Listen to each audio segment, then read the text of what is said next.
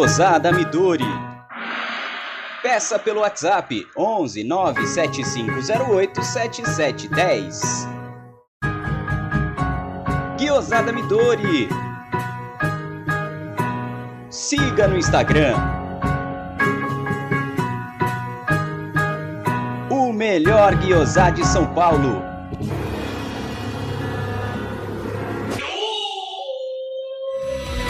Venha visitar Porcolândia 1914, na rua Caraíbas 32, Pertizes, a 50 metros do Allianz Parque. Visite o site porcolândia1914.com.br. Siga arroba Porcolândia 1914 nas redes sociais e participe de promoções e sorteios.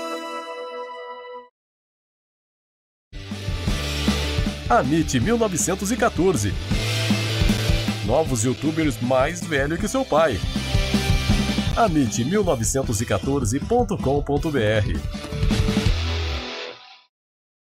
Boa noite, galera. Voltei para acabar com a zona que tava nesse canal. Tava uma zona, é. Tem careca aí que tá se achando noite, demais. É. Tem alguém que tá com som alto aí, ó. Era eu. Ah, tá vendo? Tá vendo? Tinha que voltar porque acabar com essa zona. Tá vendo? É uma zona esse canal. Agora acabou, brincadeiras à parte. Estou aqui hoje, inclusive até rei nas vinhetas. A vinheta do programa nós estamos no Jagulizando hoje, né? E estou aqui substituindo o Jaguli. Substituí o Massa agora há pouco, agora estou substituindo o Jaguli. O Jaguli é um pouco mais compatível com o meu tamanho, né? Para eu ter substituído, entendeu? Do que o Bruno Massa. Apesar que eu sou mais bonito que o Massa. Mas, bem-vindos aqui a mais uma live do canal Amit 1914. Vou deixar aqui, vou pedir já que, que, você se inscreva no canal. Vamos atingir as meta, a meta dos 33 mil inscritos para fazer esse sujeito aqui, careca que está aqui embaixo da live, comer o que ele mais gosta, o sonho dele comer o canole de doce de leite. Ele não vê a hora de se lambuzar no doce de leite. Então a gente tem que ajudar a chegar nos 33 mil inscritos. Certo? Isso daí. E vou então, e vai deixando o like também para fortalecer o nosso canal para essa live chegar a mais palmeirenses. Boa noite, meu querido Leozinho Barbieri. Tudo bem com você? Boa noite, Aldo. Boa noite, Léo. Boa noite, Gé. Mais um Jagulizando, só que sem o Jagulho, né? É. O Jagulho não pôde estar presente hoje, mas vamos fazer o programa. Tem muita coisa, tem jogo contra o Inter, tem as polêmicas, declarações, é, a deturpação da imprensa sobre o que o Abel falou sobre o elenco, a semifinal de amanhã, então tem muita coisa. Então, vamos que vamos para mais uma live, falar muito de Palmeiras, falar muito desse jogo importante de amanhã. Isso aí. Boa noite, meu querido Léo Lustosa. Tudo bem com você? Boa noite, Aldão. Boa noite, amigos. Leozinho, o Gé também que tá por aí. Um prazer estar aqui mais uma vez. Boa noite pra galera que já tá comparecendo aí no chat também. É uma noite aí que antecede Copa, né? E um dos títulos que eu mais comemorei, acho que o que eu mais comemorei na minha história de palmeirense foi a Copa do Brasil de 2015. Então acredito que é uma competição especial para todos nós e é uma das que a gente está mais próximo, né? De atingir o objetivo que é a taça. E tudo começa amanhã em casa, no Allianz Parque, onde a gente nem gol sofreu com o Gajo. Então, vamos discutir sobre esse jogo, vamos discutir sobre essa história. Que seja uma boa live, vamos que vamos. Olha, Deus queira que a gente chegue à final né, e levante a taça. Mas vai ser uma, uma coisa bem, sabe, um, em, relação ao 2015, né? 2015 foi um jogo assim, um pré-jogo, né? Uma, uma coisa ao redor do estádio sensacional. Aquela, quem estava dentro, quem estava fora. E agora, se a gente chegar à final, sei lá, se a final for no, no Allianz, a gente puder estar tá lá, vai ser meio estranho, né? Porque não vai ter torcida, vai ser uma coisa muito diferente de 2015. Mas vai ser interessante também. Boa noite, Gerson Guarino. Boa noite, Aldão. Boa noite, Léo. Boa noite, Léozinho. É... Véspera de jogo é sempre uma coisa bem nervosa, bem tensa. Hoje nós fomos no clube, fizemos uma live bem bacana aí para mostrar um pouco de como é o clube e tudo. E eu conversando com algumas pessoas do Palmeiras, eles estão bem confiantes na Copa do Brasil aí. Tomara que essa confiança se traduza em dois grandes jogos. É isso daí, que todos nós queremos. Né? E eu vou fazer o seguinte, galera, quem quiser mandar áudio, mande aí no telefone que aparece de vez em quando na tela, que é o telefone 11 93305 9789. Vou repetir. 11 93305 9789 é o telefone Alô Verdão. É, Alô Verdão é a operadora do Palmeiras. Quem quiser aí, tem informações no site do Palmeiras. Acho que já saiu oficial, né, Gé? Já tem informações lá no site. Você pode já. saber como que é. para você adquirir o seu chip do, da operadora Alô Verdão. Então vamos lá, agora eu, eu vou mais ficar aqui vendo o pastor bate-papo, vou dar uma boa noite, depois eu vou. Tem o Odair José tá na área, o Valdeci, Jorge Simeão, a Thaís moderadora, Alexandre Tedesco, portuguesa. Pré-jogo 2015, o Aldo não bebeu nada. Né? meu Deus do céu, nem fala, Ted. Nós paramos de beber porque acabou o álcool na região, senão a gente tinha bebido mais ainda. Alex Piscinati está na área, Suzy Romano, Nil, Suzy Romano, Newton Alves, Fernando Luiz de Souza, o Micola está na área, Davi Veloso, Danilo de Mano, é, quem mais? Júnior Marcelino, Gerson Guarino, ah, Marcos Ribeiro já falei, Loira Elisa, olha que beleza, Loira Elisa, Newton Alves, Leonardo Lustosa, é, Fernando Santos também. Vamos lá. Só para a gente não perder muito, muito tempo, depois quem quiser mandar áudio, manda aí, eu vou colocando. Então eu vou deixar vocês mais falando os assuntos, vocês três, eu vou ficar mais que instigando vocês. Eu queria, vamos falar nosso primeiro assunto, que é aquelas críticas ao Abel, é, a, detur, a deturpação sobre a entrevista que ele, que ele deu lá, na, aliás, a coletiva que ele, de imprensa que ele deu, eu assisti inclusive, no trecho que ele fala é, elenco reduzido. Alguns jornalistas, né, não se deram ao trabalho de, como eu, humilde engenheiro civil, que tem um canal de YouTube, assistir a coletiva para entender o que o técnico falou, mas um cara que é profissional, tem um suposto diploma de jornalista, ele escutou o que alguém falou e aí, em cima do que alguém falou, ele deturpou a fala do nosso querido Abel Ferreira. Fala aí, Leozinho Barbieri, o que, que você tem para falar sobre isso aí? Então, Aldão, é, eu fiquei bem, é, bem puta, é palavra acho que bem correta, com, com essa deturpação que foi feita e uma comoção desnecessária, uma sobre e uma falta de, de do torcedor palmeirense comprar a briga do, do elenco, porque eu vi muita gente é, dentro da torcida no Twitter é, criticando o Abel, falando que ele estava errado, que o elenco do Palmeiras não era reduzido, o elenco do Palmeiras é reduzido, imagino, dos outros. Então foi, foi uma situação muito desagradável que, vendo a coletiva, deu para ver na hora que ele estava falando em relação à quantidade de jogadores. E até no domingo eu fiz um levantamento, até postei no meu Twitter. Quem quiser seguir também, aproveita lá, Info Underline Palestra. É só seguir lá. Dos 20 elencos do Brasil, o Palmeiras é o 18 em quantidade de jogadores disponíveis. 27 jogadores. Quem tem mais é o Goiás com 40 e quem tem menos é o Atlético Goianiense com 25. Então o Palmeiras em jogadores é, inscritos profissionais tem 27 jogadores. E desses 27, Luan Silva, Wesley, Patrick de Paula, Luiz Adriano e Felipe Melo estão machucados. Então, de 27, nós temos 22 jogadores disponíveis para três competições. E viemos numa sequência onde tivemos é, o vírus com muitos jogadores, tivemos convocações, tivemos também é, suspensões de alguns jogadores.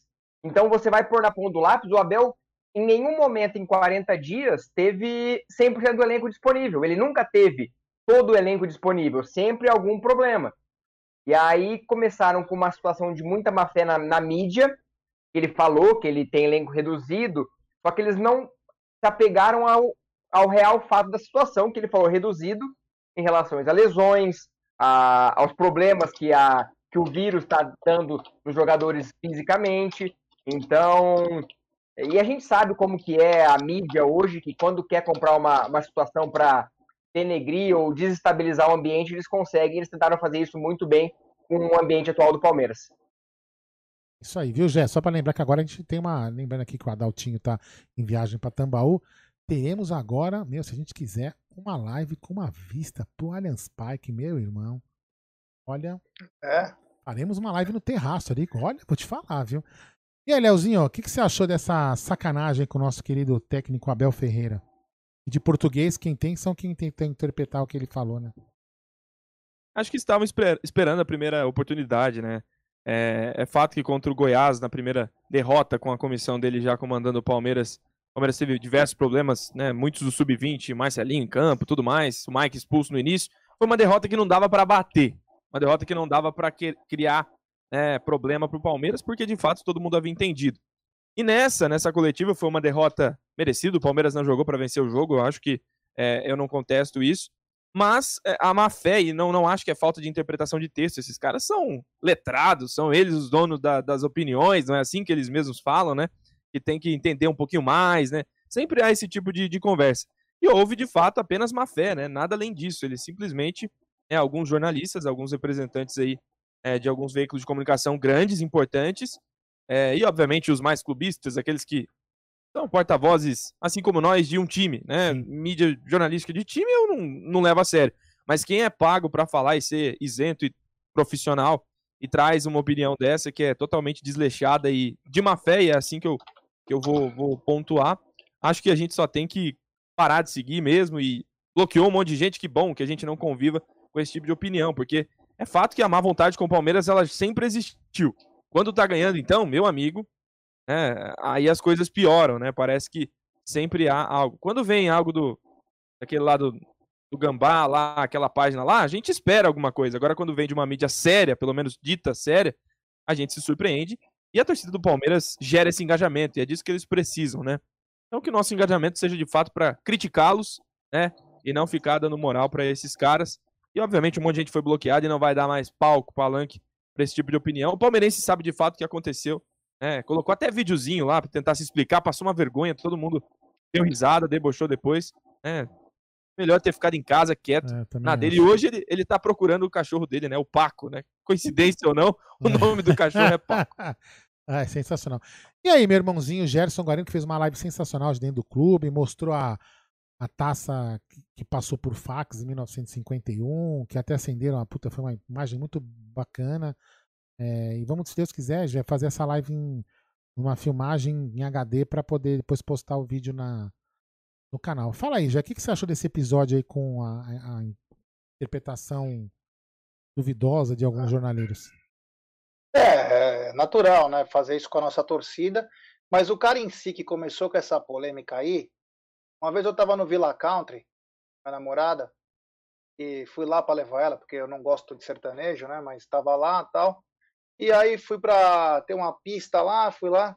De repente, esse rapaz parecia uma louca dançando, com a camisa cortada. Eu tinha foto dele, até apaguei para não ficar sem graça. Parecia uma louca, desvairada, dançando assim, ó. Meu, eu fiquei até meio. Falei, quem é esse louco, velho? Será que ele tem dupla identidade, né, cara? Tipo, de dia é jornalista, na madruga é outra pessoa, né? O cara é meio estranho, né? Mas enfim, né, ele é setorista até do Corinthians, né? E é claro que ele precisa fazer o ganha-pão dele, né? Que é receber, às vezes, um dinheirinho por fora lá para poder criar a discórdia, né? É, quanto com, o que o cara fala é para polemizar. Nós, no canal aqui, nós estamos aqui para bater, cara. Estamos aqui para bater. É, os caras falam, ah, mas vocês vê a mídia, você. Não, eu tô aqui para ver para bater. É por isso que existe um canal de palmeirense. A gente vê quando pode falar até o nome, eu tiro um barato, fala por apelido, mas é para bater. Não é para ficar, ai, ai, vocês ficam dando moral. Não, nós estamos aqui para responder. Tanto que esse mesmo imbecil é, pediu desculpas. Pediu desculpas depois, falou que ele não tinha visto, que passaram a informação para ele, e aí realmente que ele viu que não tinha sido realmente o que tinha acontecido na entrevista. Então, nós estamos aqui no canal para isso, para passar informação de palmeirense para palmeirense e para bater em quem for, cara. Desculpa, mas é para isso. Agora, quanto a deturpar, eles vão fazer isso a vida toda, né, cara? É Hoje é, só, só para pontuar, Aldão, parabenizar os jornalistas verificados que foram lá e prontamente, não foram a defesa do Palmeiras, mas foram a defesa da verdade. Foram Sim. em defesa da verdade e falaram, ó, cidadão, você tá errado, você tá equivocado, e eu, como jornalista, não posso entender que outro amigo jornalista que se diz imparcial venha e faça uma dessa, né? Então, até o nosso palestra, que a gente já criticou também, foi lá e se posicionou. Isso é importante para a torcida também não cair nessa, né? Infelizmente, tem gente que acaba comprando essa ideia dentro da própria torcida. Isso aí que, que deixa a gente mais triste, mas obviamente a gente vai passar o que de fato foram os fatos. É, pra você ter uma ideia, assim, ó.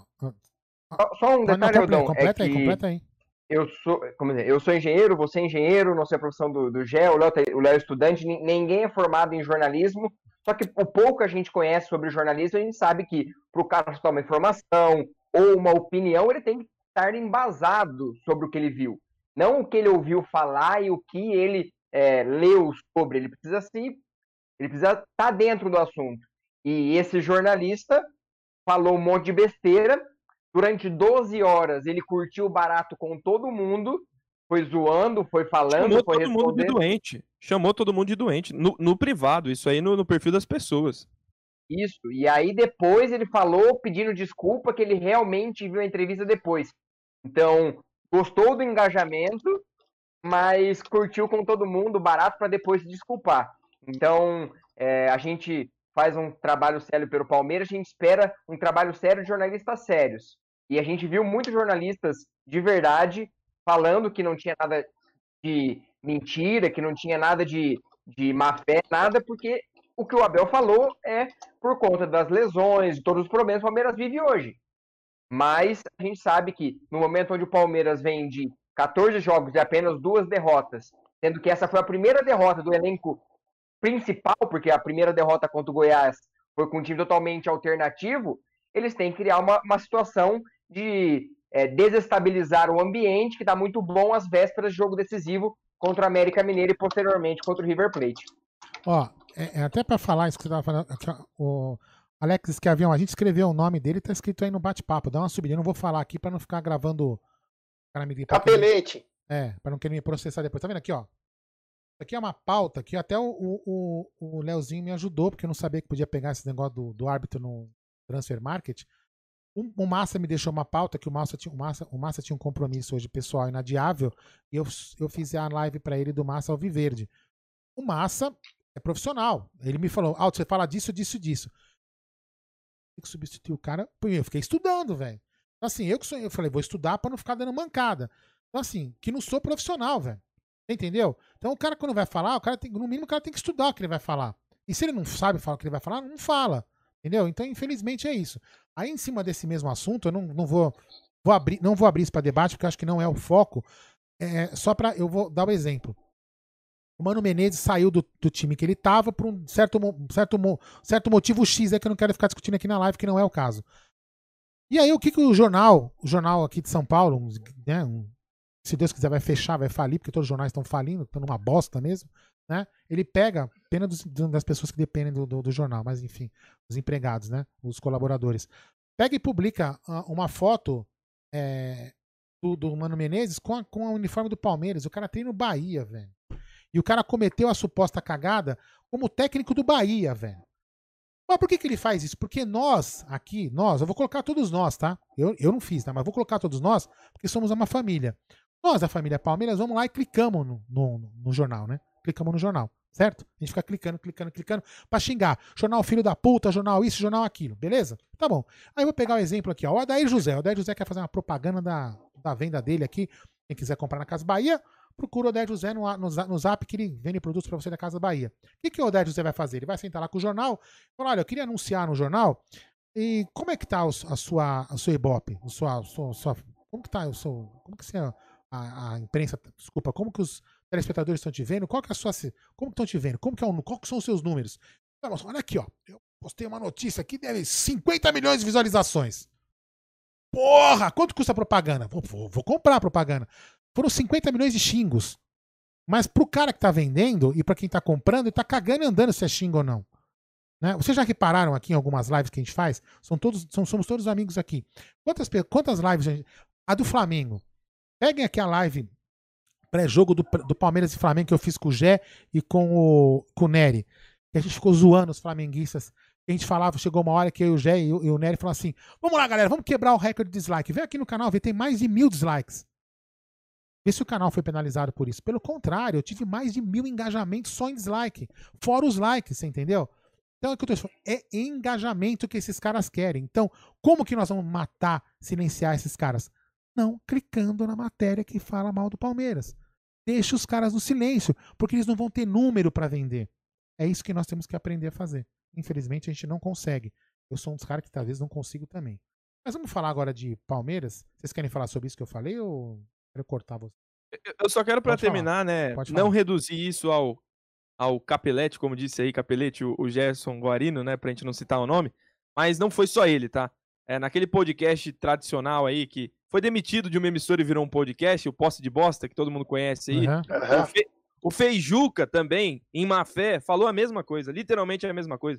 Aquela voz de, parece que vai, qualquer momento, nos deixar, né? O dentinho podre. Exatamente. O senhor Abel, que agora não sei o quê, com aquela voz de parece que vai morrer, ele também falou a mesma coisa e, obviamente, veste a camisa do rival, então tem que ganhar clique através da gente. Ó, e o Ted faz uma. O Ted escreveu um negócio aqui importante que eu faço. O dia que vocês me encontrarem na rua, vocês podem perguntar para pegar meu celular e eu abro minha conta do, do Twitter e mostro para vocês. Eu tenho a Fox bloqueada, eu tenho a ESPN. Eu bloqueio os caras. Eu bloqueio porque eu não quero ver essa merda. Eu não quero que a merda passe no meu Twitter. Então eu bloqueio os caras.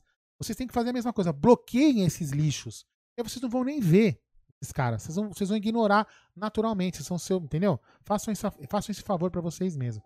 Agora vamos lá. Vou começar com o nosso querido Léo Lustosa. É, Léozinho, o que a gente pode falar da arbitragem do nosso querido Leandro Pedro Voaden para o primeiro jogo e depois para o Wilton Pereira Sampaio, que é o irmão do Sávio Pereira que apitou um jogo perfeito contra o Internacional no sábado. A gente pode ficar preocupado com essas duas arbitragens? Então a gente tem que fazer um bom resultado na quarta-feira para não, porque eu acho que o Wilton Pereira é pior, né? O que você acha das, da arbitragem do jogo do Palmeiras e América? Cara, a última lembrança que eu tenho do Voaden foi o jogo em que a gente venceu o Corinthians no lixão e o Fagner foi bem expulso em um pênalti que ele fez, tacou a mão na bola no chute do Lucas Lima. Aquela foi uma atuação de gala do Voaden, que ainda expulsou no final o Danilo Avelar, né, com o duplo amarelo ali. Então, cara, assim, sendo bem sincero, ele vive grande fase. Até por isso foi premiado né, pela, pelo Gaciba, que tem se complicado né, no comando da CBF, e até por isso colocou os nomes mais cascudos, vamos assim dizer, é, sejam bons, sejam ruins. Eu acho, e eu não gosto de, de, de elogiar árbitro, obviamente, que o Palmeiras nessa daí é, conseguiu né, ter um cara que apitou bem um jogo anterior. Não sei se vai fazer da mesma forma, né? É, mas a gente está vendo um movimento, um movimento muito interessante aí, de duas grandes torcidas do Brasil que começaram a se atacar com seus dirigentes duvidando da legitimidade das arbitragens, coisa que recentemente, inclusive, já se colocou à prova aqui no Brasil, e isso foi constantemente debatido. No jogo do final de semana, no empate do, do América Mineiro com a Chapecoense, o Lisca bateu na mesa. O Lisca fez pressão à CBF, citou o nome do Leonardo Gaciba, e pode ser um ingrediente também para uma eventual pressão, apesar de ser no Allianz Parque, a arbitragem do voado em ser é, pender para algum dos lados. Obviamente, na Série B não tem VAR. No nosso jogo de amanhã terá o VAR, é, que acho que, se eu não me engano, é mais um gaúcho que estará é, na, na, arbitragem de vídeo. E são esses ingredientes. Eu não gosto de premeditar, eu não vou falar o que o Landim né, bostejou no, no, intervalo de um jogo contra o Bahia. Vai e fala, a gente sabia que ia ser assim, não sei o que, não sei o que lá. Eu não vou falar isso. Eu acho que é, a arbitragem está em alto nível, a do Voada nos últimos jogos. E eu acho que a nossa preocupação é para a volta, tá? Pra é, volta, lembrando que o. Peraí, o Leozinho, tem uma lembrança boa aqui do Carlos Messias, que é o seguinte: se você tem essa lembrança, o último jogo do Voaden foi São Paulo, Palmeiras e São Paulo no Allianz Parque, que ele deu um roubo num pênalti lá, que nem VAR teve, hein?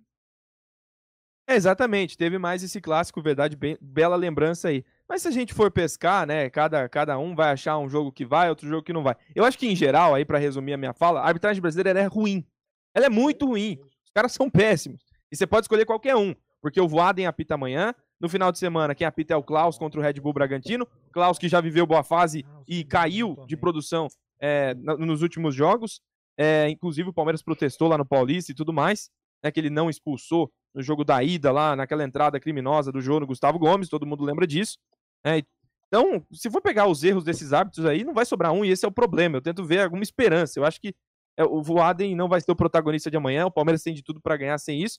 Mas aí vocês falaram do, do Salve, né? Do, do Salve que apitou o jogo. O irmão dele é o Wilton, que apita na próxima quarta. Acho que terça que vem eu, eu me preparo melhor para é. falar desse senhor. Esse aí sim, eu tenho um pouco mais de pé atrás, porque é, o, o Voaden já teve alto nível. Eu acho que, que, o, que o Wilton ele é ruim, ponto. Ele nunca foi bom e, e apesar de FIFA e de Copa do Mundo, ele é péssimo.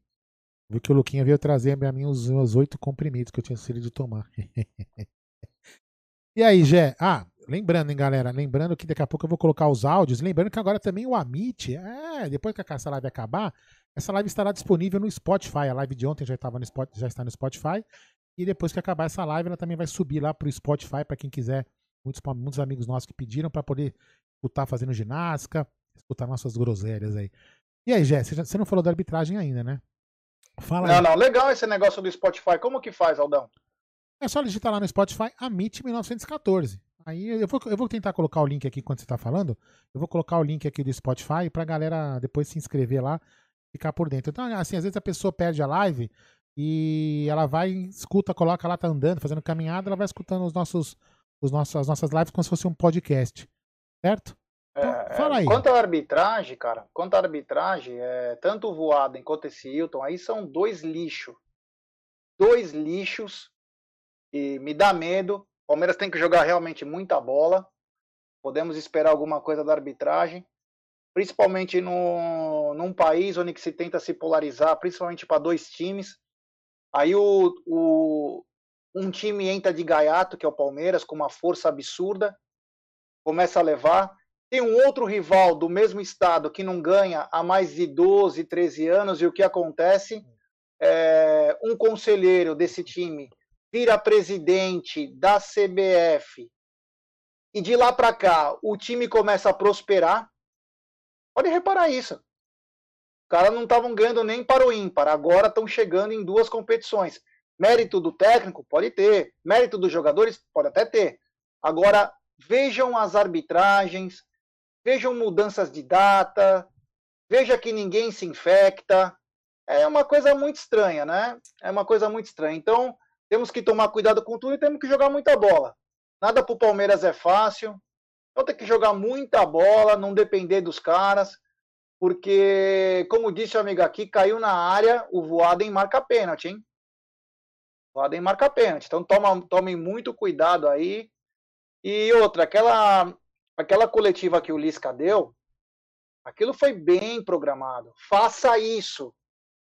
Faça isso. Sim. Nós temos uma chance, ela pode melhorar um pouquinho mais se você fizer isso. Por quê? Vão estar todos os olhos voltados. Ah, o Ameriquinha não pode ser prejudicado. Ah, mas o grande, pô, os, o grande é rico, meu. Porra, tem uma patrocinadora. Pô, perder uma Copa do Brasil, alguma coisa, eles já estão acostumados, disputam sempre. Nós não. Então, muito cuidado amanhã, jogar muita bola, mas muita bola mesmo. E se depender da arbitragem, estamos fufu. É, a, única a vantagem que eu vejo é assim: o que, que o Lisca fez, na, na minha, minha humilde opinião? Ele jogou é, uma pressão no Voaden. Cara, é experiente, o Voaden é experiente. Mas por sorte tem o VAR. Mas, então assim, se não tivesse VAR, seria muito pior, porque aí, aí na dúvida, o Voaden não marcaria. Mas aqui, na dúvida tem o VAR. A não ser que ele seja até, mesmo com a dúvida, ele nem com o VAR ele não marca, entendeu? Mas a sorte, mesmo com essa pressão, é porque tem VAR. Né? E aí, Leozinho? Aldão, fala aí, fala aí.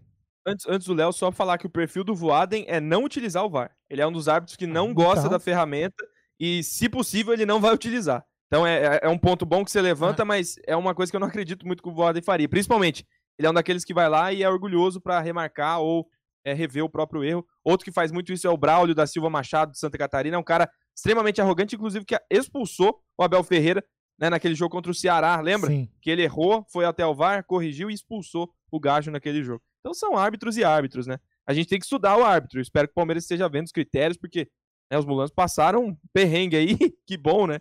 Porque o cara xingou no, logo no início do jogo o, o Flávio Rodrigues.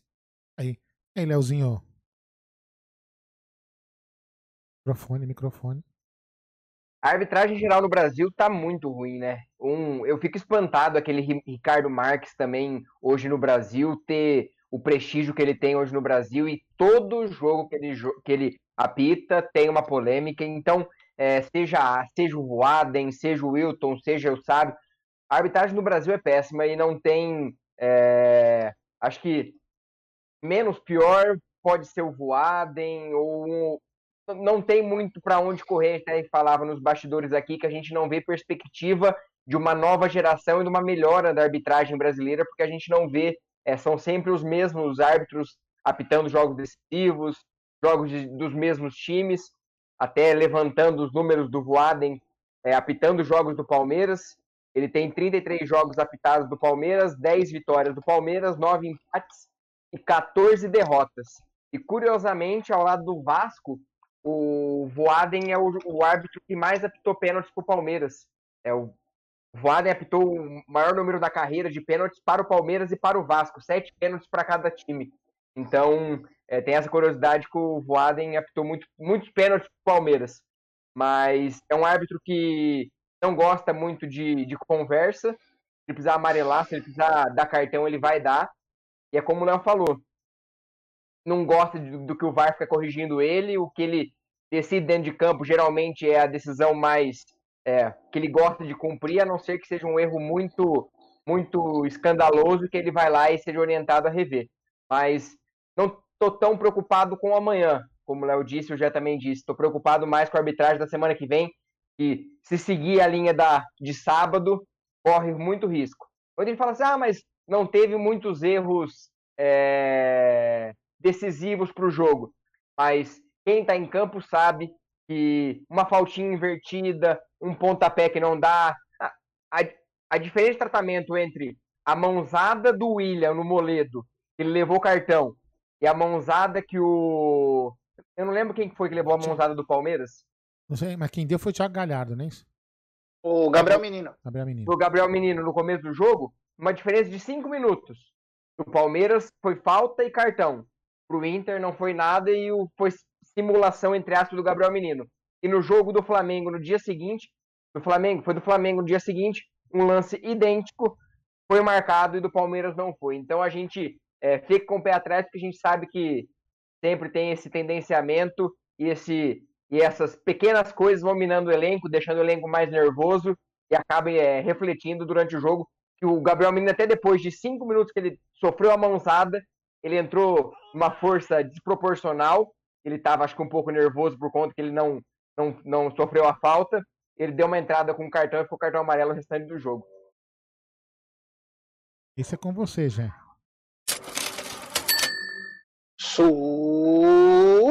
Superchat do Mateuzinho Paulini. Boa noite, família Palmeiras. Tudo bem com vocês? Claro, meu brother. Saudades de você, hein? Já sabe, quando vier para São Paulo, só chegar lá na Porcolândia, no estúdio da Web Rádio Verdão, para fazer a live conosco. Valeu mesmo, meu irmão. Fica com Deus. Ô, Aldão, deixa eu dar dois recadinhos antes de continuar. O seguinte. Fala aí. Primeiro, dar um, é, um, parabéns para o Wellington Comim, que a esposa dele está grávida. Opa! Vem mais um, uma palmeirense na área. Que Beleza, bacana, hein, muito meu? legal. Parabéns, Wellington. Felicidades que essa criança traga ainda mais é, felicidades para sua família. E também um abraço para o Arthurzinho Proença, filho do Anderson Proença. É, estamos aqui também, então. Um grande abraço ao Wanderson e também ao Arthurzinho. Prossiga, meu querido Bornai. Sabe quem tá na live com a gente? Você sabe quem tá na live com a gente? Você não tá vendo dessa câmera, né? Eu tô vendo, depende. Tem tantas pessoas, o né? O Hulk tá vendo. O Hulk tá com a gente na live. Ah, o Hulk tá? Ah, o Hulk tá comigo, tá aqui atrás de mim, o Hulk, ó. Thiago Galhardo também tá na, é. tá na área aqui. Bom, vamos colocar uns áudios. Lembrando Grande, que eu, eu, coloquei no, no, no, na mensagem fixada aí o link para você conhecer lá o. Conhecer não, seguir lá o Amit no, no Spotify para você escutar a, a, live. Se você de repente chegou aqui agora pela metade, pode escutar o resto lá. Mas as pessoas gostam de escutar, que não dá para ver, né? Então consegue escutar. Vamos colocar uns áudios aqui da galera. Depois a gente vai pegando aqui e vai comentando os áudios. Vamos lá? Fala aí. Boa noite, Amit. Boa noite, amigos. Boa noite, Aldão. É... Quero mandar uma mensagem aí pro Aldo aí, né? De. Graças a Deus o Aldo tá melhor aí, tá voltando. E que esse restinho de ano aí seja muito bom para você, viu, Aldo? E que 2021 seja melhor ainda, hein? Um abração para você. Você faz muita falta. E, e a gente te ama, sabe disso. Amo todos vocês. Valeu, Aldo. É. Micola de Cotia. Grande Micola. Um abraço para todo mundo aí. Nosso Silvério, José Silvério, é. Eu adoro fazer isso aqui. Eu, tava, eu realmente estava muito incomodado. A dor, puta, a minha dor, a, a, puta, a Beth sofreu com, com a minha dor aqui, porque a dor era assustadora mesmo. Mas vamos lá, vamos lá, Caninha, agora fala aí.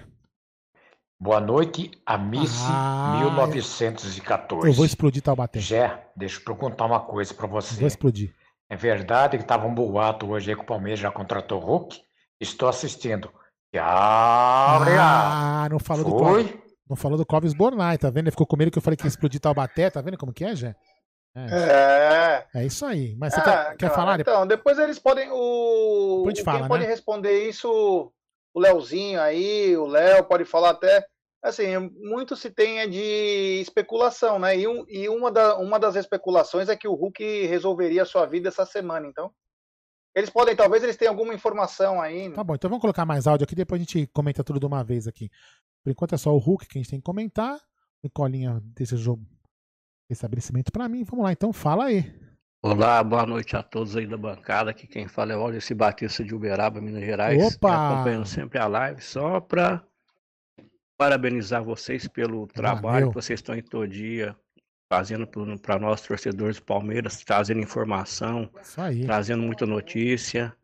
É o que eu tenho a agradecer. O que eu tenho a agradecer. Tudo de bom para vocês. Que é isso, a gente tá aqui pra aproximar o Palmeiras para os palmeirenses. Aqui somos todos palmeirenses, que nem todo, nem você. Aqui somos todos palmeirenses, uma grande família. Estamos aqui pra bater papo mesmo. Vamos lá? Quem, tá, quem, tava, quem que bocejou com sono aí? Eu. Esse Gerson Guarino. Vai lá, fala aí. Salve família Mit. É o Fernando Luiz Souza aqui de Osasco, São Paulo. Opa, Osasco é nós. É, O primeiro ponto é falar dessa imprensa que às vezes a gente não sabe se é, se é falta de capacidade ou mau caratismo dos caras de, de falarem certas coisas, de querer plantar crise, jogar a torcida contra o treinador, contra os jogadores. É um absurdo o que acontece no Palmeiras. E essas notícias aí de Borja vai pro Fluminense, não vai ser aproveitado porque ficou de mimimi ano passado, no passado não, é, no passado. E o Eric, eterna promessa, vai voltar pra jogar. Nesse esquema do Abel aí, parece ser uma opção interessante. Boa noite, galera. Boa live pra todos aí. Valeu, Osasco, a terra do cachorro quente, né? É. Eu, eu tô anotando aqui as perguntas, né? Hulk, uma foi Borja e, Eric, a gente já vai anotando aqui quem vai ser assuntos da live mesmo, né? Vamos lá, fala aí. Ah, boa noite, Aldão, Boa noite. Chico Marino, Léo Lustosa. Enfim, rapaziada, a pergunta em si é o seguinte. É, em relação à partida, o Palmeiras está preparando os nossos jogadores psicologicamente com relação à arbitragem, tanto para a Copa do Brasil quanto para a Libertadores. Salve e a gente sabe que a arbitragem é doída contra nós, né? Tanto na Libertadores quanto no Brasileiro, Copa do Brasil e por aí mais. Vocês acham que tem que ser preparado mesmo psicologicamente? Valeu, rapaziada. Boa noite. Fala aí, Leozinho. É nóis, hein? Já, já fala sobre isso daí também. Vamos lá, deixa eu colocar mais um aqui, deixa eu ver se tem mais um. Tem mais dois, rapidão aqui, tá? Vocês vão descansando a voz. Boa noite, é o pessoal do Amit, aqui é Marcos Tadeu, de Itapetininga. Grande Itapetininga. Sempre na audiência de vocês aí. Primeiramente, quero dar os parabéns aí para o G e para você, Aldo. Eu assisti ontem um, um vídeo, você com o pessoal do Tifose, falando sobre a perseguição, né? Que o Palmeiras sofre em relação à imprensa. Porque podem falar o que for, cara, mas o único time de futebol que foi perseguido por parte da população, pela imprensa e pelo governo foi o Palmeiras, mas ninguém. Então nós temos motivo sim. E, pô, é sensacional, cara. Você que, o palmeirense que não assistiu aí, vale a pena assistir, que vocês falaram a real mesmo. E eu já estou preocupado com o apitador de amanhã, né? O apitador de amanhã já tem um histórico de sempre prejudicar o Palmeiras. E eu gostaria da opinião de vocês sobre o Rony. Eu acho que o Rony hoje é o nosso melhor atacante e ele, ele me lembra um pouco do Euler em 99. Jogador rápido, que demonstra muita vontade, que marca a saída de bola, volta para marcar. Gostaria de saber da opinião de vocês aí sobre o Rony. Abraço a todos e avante Palmeiras. Anotei aqui, vamos lá. O último áudio aqui, vamos lá. Fala aí, de Pernambuco, hein? pessoal do Amit. Aqui é Hugo de Xangrande, Pernambuco. é, essa imprensa cada dia mais ela, ela, ela quer jogar o Palmeiras para trás. E quando você vai acompanhando as mídias alternativas do Palmeiras, você vai vendo quem são esses caras. E hoje escutei no, no Seleção Sport TV que entre Palmeiras e América Mineiro não, não tem favorito. O Palmeiras não é favorito, ó. Isso é, é, é uma das maiores bobagens que esses caras dizem aí, né? Uma das, né? Na imprensa. Mas é isso aí, grande pessoal de Pernambuco. Ó, quem então quiser mandar áudio é no 9 3305 9789, áudio de até um minuto para poder mais galera falar. Vamos falar então, vamos falar, acho que, vamos falar na sequência. É, a gente estava falando de arbitragem. Vocês acham que vai ter que ter uma preparação psicológica para os jogadores?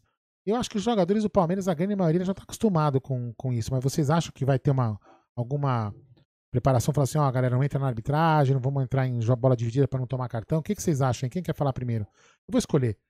Gerson Guarino, você está muito quieto. Cara, eu acho assim, honestamente, acho que pro Palmeiras falta um pouco de malícia, cara. Eu, pelo que eu reparo, os jogadores do Palmeiras faltam um pouco de malícia. Então eu acho que tem que ter sim uma palestra, de alguém é rodado aí na arbitragem. O que na época do Felipone fazia muito disso, 99, 2000, ter um árbitro falando, é, explicar. Exemplo, o que, que eu fazia? Vamos supor, ia, vai apitar o Nestor Pitana, vai.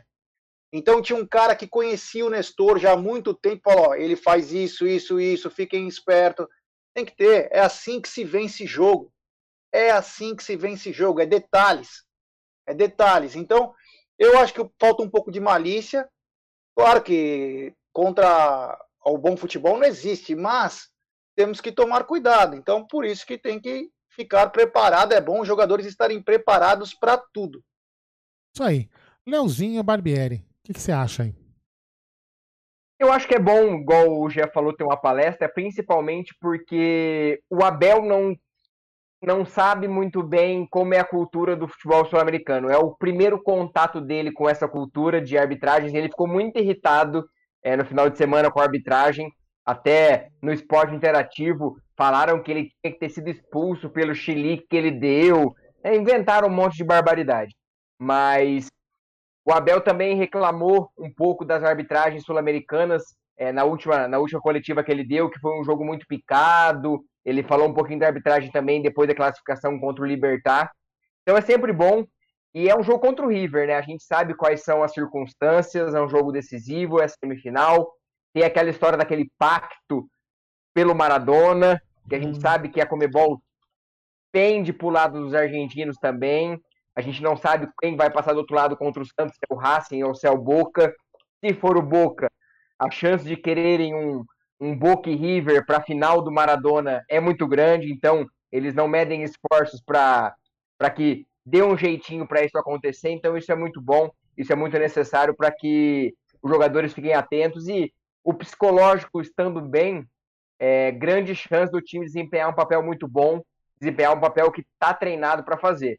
A gente viu no sábado que o time estava mal psicologicamente, estava muito pilhado, entrando na pilha da arbitragem que já era ruim, e acabou dando no que deu, não conseguindo desempenhar o papel que o Abel queria, e ele mesmo falou que o time não foi bem. Então, é preciso um preparo, ainda mais que tem muitos meninos da base, são sete, oito meninos da base integrados, que não tem essa rodagem sul-americana, e é muito necessário que eles peguem essa malícia e essa malandragem sul-americana que é muito necessária numa semifinal. E aí, Lustosinha, manda aí. Cadê o Léo? Travou, Lustosa? O Lustosa travou. travou. Não, não. Voltou. Travei? Voltei? Não, não, não. Só a imagem tá travada. Fala aí. Ah, então tá. Não, eu, eu concordo muito com o que o Léo falou. Eu acho que o problema maior né, em tudo isso, não que seja exatamente um grande problema, mas é, o fato da comissão, de fato, ter entendimento de um futebol diferente do do Brasil, e isso, obviamente, está sendo estudado. Desde o jogo contra o Libertar, a comissão já notou que, que foi muito difícil, né, por conta da arbitragem, trava muito o jogo, e o jogo físico que aqui se entrega também é bastante evidente e complicado.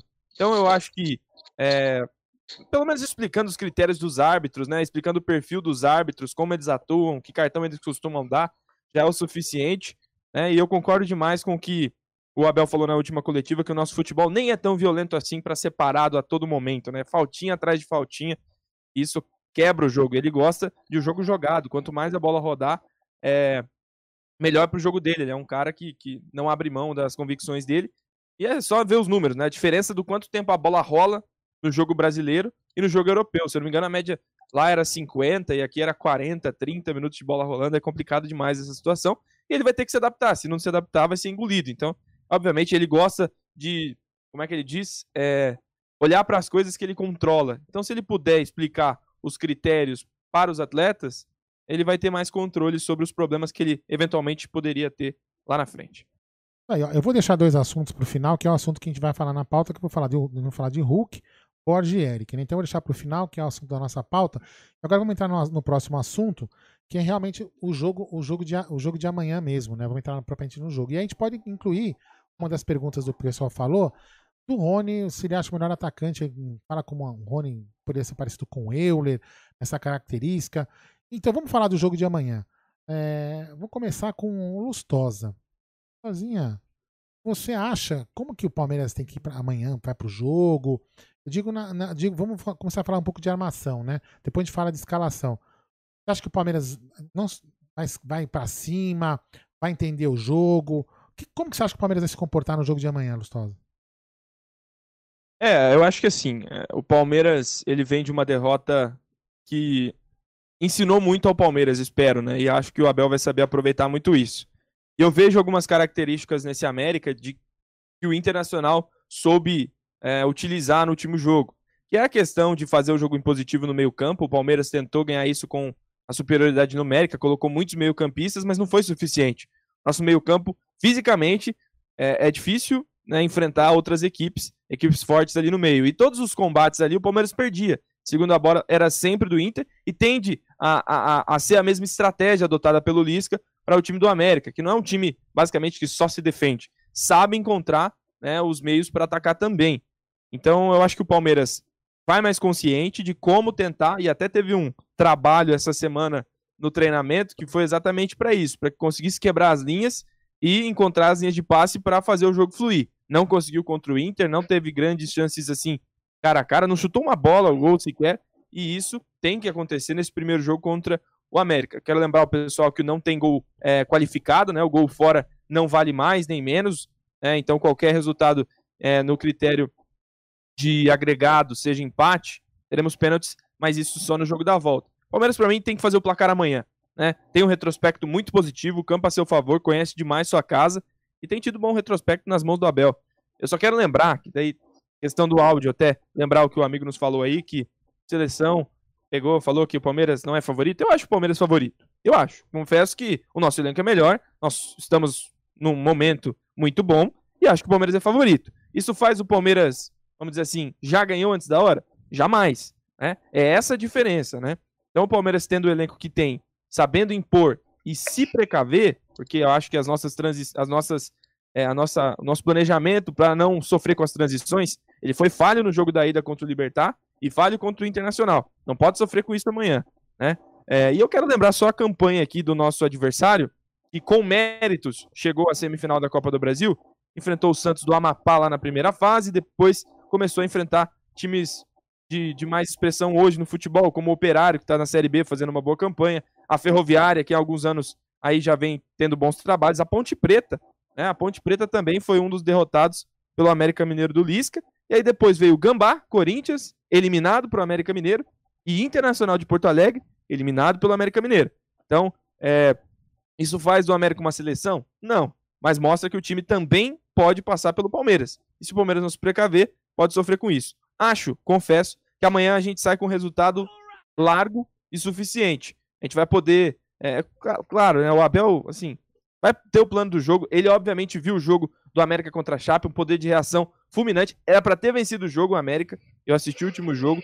O gol no final, até um cego veria que não estava impedido, né, mas foi anulado. Até por isso o Lisca esbravejou com razão, né? Então acho que o Palmeiras tem de tudo para fazer um bom jogo, mas nós não estamos jogando contra o Gasparzinho, tá? É o América que tirou Inter e Corinthians na competição pela soberba dessas equipes, né? Pela soberba dessas equipes. Palmeiras com certeza entrará preparado psicologicamente para esse tipo de jogo. Superchat do Fábio Campos. Estava vendo uns vídeos dos erros do Borja. Quero não. É, grande Fábio Campos, muito obrigado. Aldão, temos 800 É, pessoas assistindo e apenas 556 Vamos dar uma likes. meta? Vamos dar uma meta, né? No mínimo 800 likes. É, isso aí. E vamos também, se você tá aqui na live e não é inscrito no canal, vamos lá, galera, vamos se inscrever no canal, ajuda o Amit a chegar aos 33 mil inscritos antes do dia 31 de dezembro, à meia-noite, pra gente poder fazer o, o Gé perder uma aposta que ele fez com o Nery, né? Vamos ver se a gente consegue Aldão, chegar. se você me permite, eu Claro. falei isso na live de, de à tarde. Desculpa, depois até o Leozinho já, o Leo, Leozinho Barbieri Fala fala, também. Eu ia falar o seguinte: poxa, a gente vai é, na sala do presidente, a gente fala com todo mundo lá dentro, a gente passa a informação correta, não mente. E é uma dificuldade às vezes para a gente conseguir um like e conseguir as pessoas se inscreverem no canal. Outros mentirosos têm tantos likes, tanta interação. Pessoal, vamos dar uma força para quem faz o jornalismo sério, para quem trabalha com informação verdadeira, que debate as informações verdadeiras. Vamos dar uma força para quem faz isso, cara. Porque o que tem de malaco aí mentindo em tudo que é lugar e ganha visualização, ganha inscrição. Tem cara que tem 10 vezes o nosso, é, os inscritos do nosso canal. O cara não acerta uma. O cara não acerta uma. Então, pessoal, vamos tentar valorizar quem realmente corre junto, quem que às vezes não tem informação, mas tem credibilidade até para falar, olha, não temos nada. E é isso, e vamos falar sobre isso, porque é isso que nós temos. Entendeu? Então vamos dar uma força para quem faz o jornalismo sério, porque às vezes a gente se esforça tanto, cara, para fazer as coisas, e outros que só botam uma palavras ao relento que ninguém lembra no dia seguinte, escreveu qualquer merda lá, o cara tem 30 vezes mais visualizações que nós e também muito mais inscritos. Desculpa o desabafo, mas é que assim, às vezes a gente fica se esforçando, vamos fazer 300 lives, vamos buscar não sei quem, vamos fazer não sei o que lá, aí o cara vai mente numa coisa, meu, 10 vezes a nossa visualização para uma mentira. Aí você fala, pô, mas é assim que é. Eu sempre, por isso que eu tô falando, vamos dar moral para quem faz o jornalismo sério, quem se esforça para fazer as coisas, buscar informação. Essa é a minha. Não é uma indignação, apenas um desabafo para a galera dar força para quem realmente fala a verdade. E não é só nós, hein? Tem muita gente boa. Mas só tô dizendo para a galera ficar ligado aí. Superchat do Denis Bertelli. Boa noite, galera. Ótimo trabalho de vocês. Grande abraço. Valeu, meu irmão. Valeu. É nóis. Muito obrigado, Denis. E agora, Leozinho, Barbieri. Vamos lá. O que que você espera do jogo de amanhã?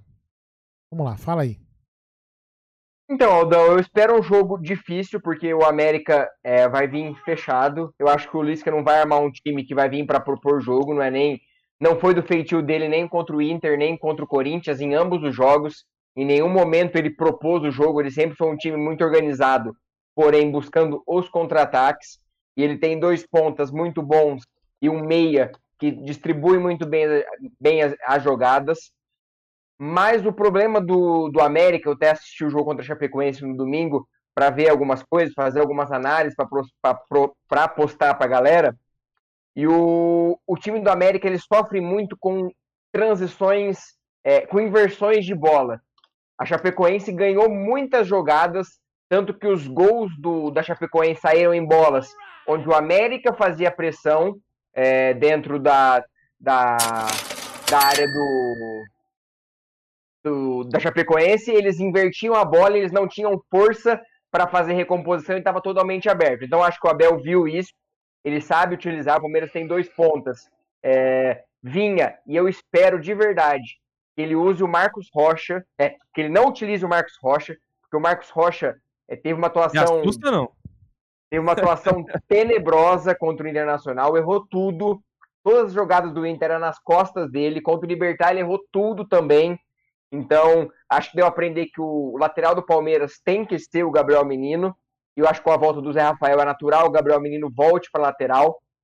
Então, prevejo um jogo muito duro. Um América vai, vai se fechar com 11 jogadores, mas que se o Palmeiras fizer 1 a 0 muito cedo, como vem fazendo em jogos importantes, a tendência é que o América se abra e a chance do Palmeiras fazer 2, 3 a 0 é muito grande. mas precisa ter calma e tranquilidade, porque é um jogo muito estudado e o Lisca é inteligente a ponto de armar uma equipe que vai ser muito traiçoeira. E lembrando que o América vem para o jogo com oito desfalques, entre eles Léo Passos, nosso craque da base, que não vai Meu poder Deus jogar Deus. por causa que ele tem vínculo com o Palmeiras. E agora você, menino da Moca, Gerson Guarino, você acha também, você vai falar a sua opinião aí, você espera do jogo de amanhã, que o Rony pode ser o diferencial? Mas antes temos superchat do Alonso Júnior. Muito obrigado, meu brother. Valeu mesmo. É, o que eu espero do jogo amanhã? Cara, eu falei isso inclusive é, ontem na nossa live, né? Eu acho que uh, o América vai vir fechado. O América vai jogar vida. Ele sabe que é 30 milhões em jogo. A chance deles é estar bem compacto e o time do Lisca é muito bem treinado. É muito bem treinado. Amanhã vai ser carne de pescoço. Não vai ser fácil. Então eu vejo que o Palmeiras, é, como disse até o Leozinho, mas eu quero, que, eu quero ver o Palmeiras chegando no começo do jogo com intensidade, marcando alto, forçando o erro do América, fazer eles sentirem a diferença de jogar no Allianz Parque. E o Palmeiras, quando joga no Allianz Parque, por incrível que pareça, e essas informações vão estar no pré-jogo de amanhã, é, o Palmeiras agora está com 60% de gols no segundo tempo e 40% no primeiro. Quando chegou até o Andrei Lopes, quando começou o Andrei, o Palmeiras tinha 73% dos gols no segundo tempo no Allianz Parque. E o que aconteceu? O Palmeiras mudou o jeito de jogar, abafando os adversários, com uma marcação alta, com muita intensidade, e começaram a sair bastante gols no primeiro tempo do Palmeiras. Então, o que eu espero do Palmeiras, principalmente no primeiro tempo, chegando, já mostrando para que veio. Para pegar o América também naquela lá que chegou, puta, quando eu vi já estava 2 a 0 pro Palmeiras. Aquelas coisas que, o, que até os técnicos falam. A gente não esperava, quando foi ver, o Palmeiras já estava com 2, 3. Então, vejo que o jogo é muito duro, mas o Palmeiras pode sim melhorar esse jogo para ele. Fazendo o quê? Forçando o erro do América. O, o Leozinho acabou de dizer que vai ter oito desfalques, né? Zé Ricardo não joga? Não joga. É um grande jogador também. Então Vou quer dizer. A lista de desfalques aqui. Boa. Então quer dizer, o Palmeiras é... tem tudo para sair com um bom resultado, mas vai ter que fazer por onde. Ó, outra coisa, galera, ainda a meta de 800 likes está quase chegando aí, ó. Estamos nos 704, olha lá, olha lá pedimos like de forma eletrônica. Já estamos com 800 pessoas assistindo e falta para chegar nos 800 likes aí.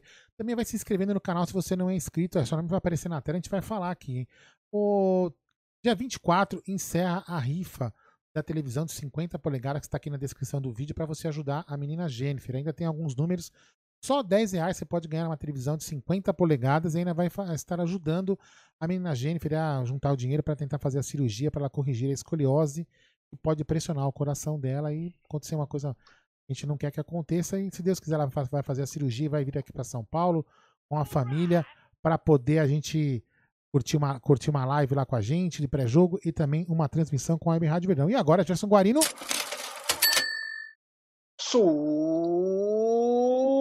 Superchat do Silvão Paulini. Olá, família MIT. Estamos aqui na verdadeira mídia palestrina JP Piovesani, Matheus Paulini e, claro, a Dona Dirce, grande Dona Dirce, é, que estava preocupada até semana passada, Comigo. perguntando se Aldão era parente de Clóvis Bornai.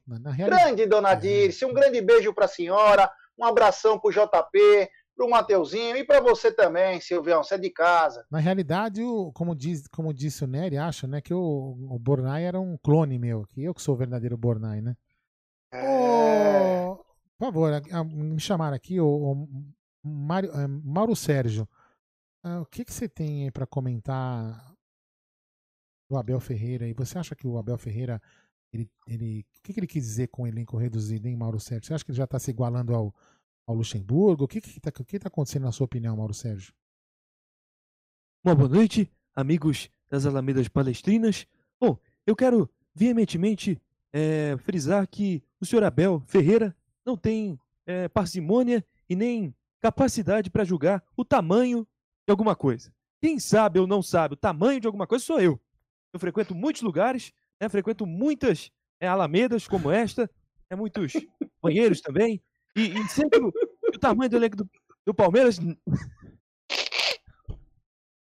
Eu entendi o motivo do riso. Né? Não é reduzido. Não é pífio, nem pragmático, nem resultadista, né? Uma fala infeliz do português tem muito pouco tempo. Talvez não frequentou bem o vestiário ali para entender, né? Para entender, porque eu, eu sim consegui algumas imagens ali é, interessantes e, e, sei mais sobre isso. Né? Outra coisa também, é o Palmeiras só pega baba, né? Só pega baba, né?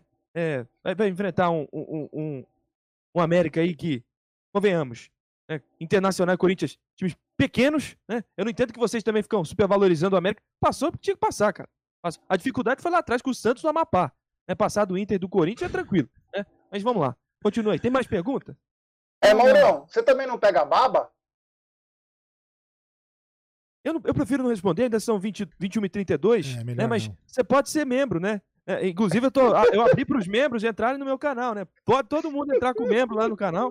Nada pífio, não sei o que lá, pragmático. Nada o negócio patético. é maluco. Nada patético, nada pragmático. Exatamente. É, aí, bem bacana. É, deixa eu até me perdi aqui. Vamos falar mais uma coisa do jogo? Ou, ou... Só, só, só fala aí, fala aí. de desfalques do América, Aldão. Isso, isso, fala aí, é, fala aí. De, de, titulares, o volante Zé Ricardo, lateral direito Diogo Fe... Diego Ferreira, lateral esquerdo João Paulo, aquele João Paulo que passou pelo Palmeiras em 2015, o meia Ale são os desfalques é, titulares do time do, do América. De Repita então, Leozinho. É o, o meia Ale, cumpre suspensão, e lesionados. Zé Ricardo, volante, lateral direito Diego Ferreira e lateral esquerdo João Paulo. Léo e além, é, além deles, o Léo Passos por contrato, que ele é reserva, Léo Gomes e Lohan, é, que já atuaram em outros times, também reservas, e o Guilherme, aquele que passou pelo Atlético Mineiro e pelo Corinthians, também com uma lesão no ombro, não pode para o jogo, então são oito desfalques para o time do América para amanhã, quatro titulares. Ó, uma coisa que eu falei hoje na, na, na live do Massa, do Massa Alviverde, lá na Web Rádio Verdão, é o que o Breno Palmeiras Silva Martins falou. Sou aqui de BH e todo cuidado é pouco. Eles não têm nada a perder, a obrigação de classificar é nossa. Exatamente isso. Assim, eles entram pro jogo para jogar com o Corinthians, com o Internacional, né? E eles falam: Meu, nós vamos perder, porque os caras são maiores que nós. Assim como eles vão entrar com o Palmeiras. Eles, em tese, se eles perderem, se eles tivessem perdido pro Corinthians ou pro Internacional, perderam. O América era, vamos dizer assim, o resultado mais provável era o América perder pros times grandes. Certo? E eles entram lá e falam: Meu, nós vamos entrar aqui para perder já. E aí o que, que acontece? Eles vão lá, jogam totalmente tranquilão, sem obrigação e acabam surpreendendo. E é nisso que a gente não pode cair amanhã. É nisso que a gente não pode cair, cair amanhã. Nós temos que tratar ele, eles, como um time de repente até maior que o nosso. Temos que entrar com o pé no chão, falar, eles são os favoritos, eles são maiores que nós, porque tiraram dois grandes times aí. Porque se a gente entrar relaxado, pode, pode ser complicado. Tem um exemplo prático e recente. A ida contra o Libertar. O Palmeiras levou e, e não tomou aqueles gols que bateram na trave, obviamente porque não teve a intensidade que empregava em outros jogos. E o Libertar também era dado como baba, como a Sim. mídia falava. E, e, não pode cair nesse mesmo erro. Para mim é o mesmo cenário, cara. É o mesmo cenário. O que muda é que a gente vai jogar em casa. Mas se entrar com a mentalidade que entrou lá no Paraguai, o América também tem suas válvulas de escape e pode complicar, cara. Mas eu acho que isso não vai acontecer. Não é que a gente está sendo pessimista ou é, falando que o Palmeiras não é favorito. Se jogar bola, tem de tudo para passar e já com o resultado de amanhã. Sim, é isso mesmo. Inclusive, o Abel pregou humildade na coletiva. Ele disse da qualidade do time do América. Engraçado que nosso técnico, que hoje é talvez um do, um dos motivos para muita gente que está no chat falou: não estou preocupado com amanhã, estou preocupado com o River Plate. O nosso técnico está dizendo que a preocupação é o jogo contra o América. Então nós temos que pensar bem, assim, reavaliar também nossos conceitos de sempre achar que vamos atropelar, que vamos atropelar, que não é assim futebol. É, o, Mas tem que ter humildade e saber que tem um adversário lá e fazer o melhor possível para sair vitorioso. E claro, se puder fazer mais gols, melhor ainda, mas todo jogo é complicado. Já E só um detalhe, só um detalhe, é, a premiação para quem passar para a semifinal paga o ano inteiro de folha salarial do América. Se o América Olha. passar para a semifinal, recebe 7 milhões.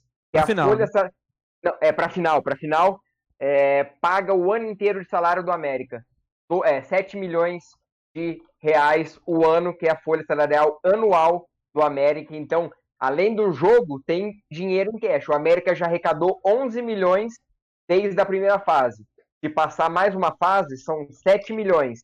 Então é muito dinheiro em jogo e então todo cuidado é pouco nesse momento de pandemia e eles vão entrar com, com, com extra, além da parte tática, técnica, com a parte financeira, que com certeza é muito importante. É, e, e a, a, gente, a, gente, tem que, brincadeiras à parte, clubismo à parte, a gente tira sarro, a gente brinca. Mas, cara, eles tiraram dois times de camisa pesada. Dois times de camisa pesada. Tiraram o Internacional e tiraram o Corinthians. Então a gente tem que ter pé no chão. Ah, mas o Palmeiras é melhor que o Corinthians e que o Internacional. Amigo, eu não tô falando que é o que é pior, o que não é. Mas a gente tem que ficar, ficar esperto, certo? E Gé, vamos lá, agora é com você. Para mim aqui na tela não apareceu ainda, mas agora apareceu. Superchat do Vitão Hugo. Vocês estão construindo uma base sólida de seguidores. São de longe a melhor mídia palestrina. Opa, obrigado Participo aí, no grupo de vocês e me sinto em casa. Vida longa ao Amit. Um abraço especial ao Gui Blauer no grupo. Amanhã é 3 a 0 Muito obrigado pelas palavras, Vitão. Valeu. Isso é o que esses elogios que nos fazem seguir. Valeu, meu irmão. Muito obrigado. Vamos, vocês querem falar mais alguma coisa de jogo? Não, Não? só para lembrar uma coisa, né? A, a, nossa torcida ela é muito bipolar. Porque quando o Vanderlei estava no comando, todo mundo falava, com essa merda de elenco e esse, e esse treinador, nós não vamos ganhar nada. Nada, esquece, o ano já acabou, vamos esquecer. De repente vem um técnico que a torcida poucos conheciam, eu pelo menos eu não conhecia, posso falar com tranquilidade que eu nunca vi. Também não. Também não. Nunca vi mais branco. É... E de repente agora o pensamento já é no Mundial. Então, rapaziada, é pés no chão, Estamos fazendo o ano que nós deveríamos realmente fazer, que é chegar nas competições com chance de vencer. Hoje no Palmeiras eu conversei com algumas pessoas, a confiança é muito grande, mas todo mundo com pés no chão. Todo mundo porque sabe que do mesmo jeito que se vai ao, ao céu, se vai ao inferno, cara. Então, pés no chão. Aí amanhã nós temos que jantar os caras, jogando bola, pra cima, detonando. Mas pés no chão, espera o jogo, vamos vencer, e aí sim é o, re... o melhor recado dado é aquele que você faz. Aí a coisa fica diferente. Mas eu só queria falar isso porque há quatro, cinco meses atrás a gente estava falando que a gente ia cair, é. quantos pontos falta para não cair. Era aquela brincadeira, todo mundo zoava que o Rony era uma droga, que o Rony não servia para nada. De repente o Rony se torna o principal da Libertadores, o Palmeiras tem o melhor técnico do mundo. Então, galera, nem tanto ao céu, nem tanto à terra, vamos com humildade, o Palmeiras sempre foi perseguido, rapaziada. É só ver a história do Verdão. Deixa os caras achar que tá tudo bem, que tá tudo lá em cima. Vamos por baixo e vamos jantar todo mundo.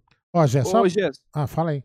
Fala aí. Só pra finalizar, né? Acho fala que aí. desde o Mano isso, o Mano Menezes, que passou por aqui e tudo mais, até um pouco antes, se a gente for pegar é, para escrever e, e, ver quem passou no comando técnico do Palmeiras, uma coisa mudou e eu acho fundamental na mentalidade. A gente nunca deixou de querer de ganhar. Todo mundo aqui quer ganhar. O Aldão quer ganhar sim, o jogo sim, amanhã. Sim. Eu quero demais. O Léo também. Você que tá no chat também. Mas agora a gente entendeu que não basta querer. Não basta mais querer. O Palmeiras tem que trabalhar e ter estratégia, cara. Sem isso, não tem mais futebol. Hoje o futebol é jogado, é tipo uma ciência mesmo dentro de é. campo. Você tem que ter as alternativas, tem que estar tá na ponta da língua, tem que estar. Tá... Você vê os copinhos lá do Abel no jogo passado, perdeu, perdeu, deu ruim, deu ruim. Mas ele tentou, cara, tentou trazer um, mudar outro, depois até Gabriel Silva no fim tem que ter estratégia. Acho que o Palmeiras, adotando a estratégia dos jogos contra o Bahia, contra o Atlético Paranaense, no Allianz, todo no Allianz, tem condição de chegar e mesmo jogando contra times mais defensivos, fazer seu resultado já no jogo de amanhã.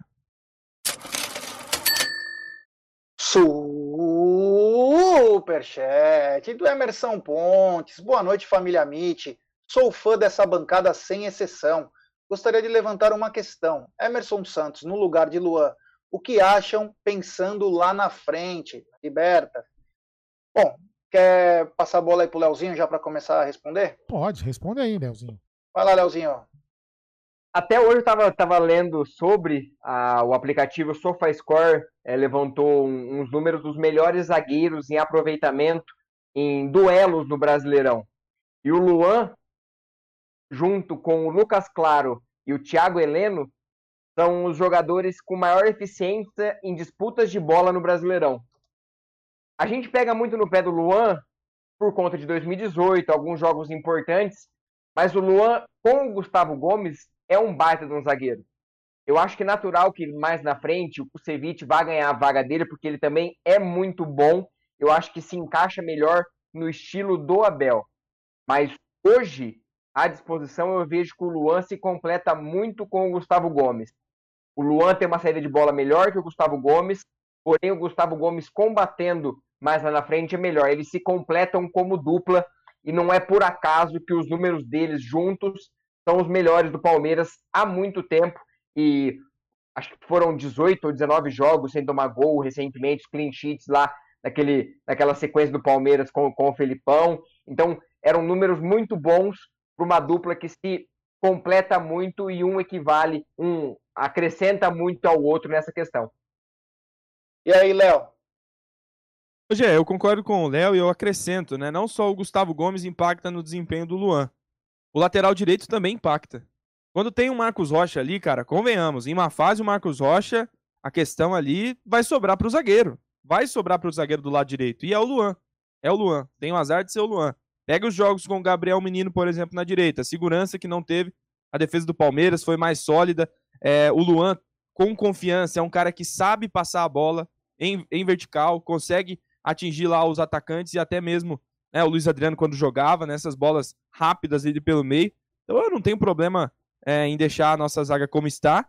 Obviamente, a disputa no treinamento elevou muito o patamar, né? elevou muito a disputa entre os zagueiros. Temos boas opções. O Renan da base pedindo passagem. Tem o Emerson Santos que apareceu do nada e conquistou todo mundo. É, o Kusevich fez um jogo e um pouquinho, nem acho que não tem nem 90 minutos completos é, o, o, zagueiro é, que chegou agora e já também pede passagem. O Imperiur também é pelo outro lado, mas é um zagueiro que está por ali. Então acho que assim, o Luan e o Gomes formam uma dupla sólida. Eu acho que o Luan sofre demais com o lateral direito que está jogando, que é o Marcos Rocha. Se for o um menino, eu até prefiro o Mike também por ali. O Mike falhou naquele cruzamento e tudo mais, mas entre Rocha e Mike, eu visto a camisa do Mike e peço para ele jogar, porque de, de fato o Rocha tem que rever alguns conceitos. E acho que para a próxima temporada não dá para depender desses dois laterais no elenco do Palmeiras. Penso que o Abel vai se desfazer de um deles. É isso aí. Saiu uma especulação, é, só aproveitando esse gancho de lateral direito, é, não é nada oficial, não é nada no Brasil, mas é, alguns jornais argentinos, entre eles o Clarim e o TYC Sport, é, que o Palmeiras, juntamente com o Boca e o Flamengo, estão interessados no preciado é, do Independente Del Valle. Então, não é informação nossa, repetindo, não é informação confirmada, é apenas uma especulação que saiu em dois portais importantes da Argentina, que dão conta que além de Boca, Flamengo e também o, o Palmeiras querem o preciado Independente Del Valle. Lembrando que o Flamengo está só com o Isla, sofrendo um pouco porque o reserva é o Mateuzinho, que é o menino da base, e também está interessado. E o Boca está querendo se desfazer do Bufarini.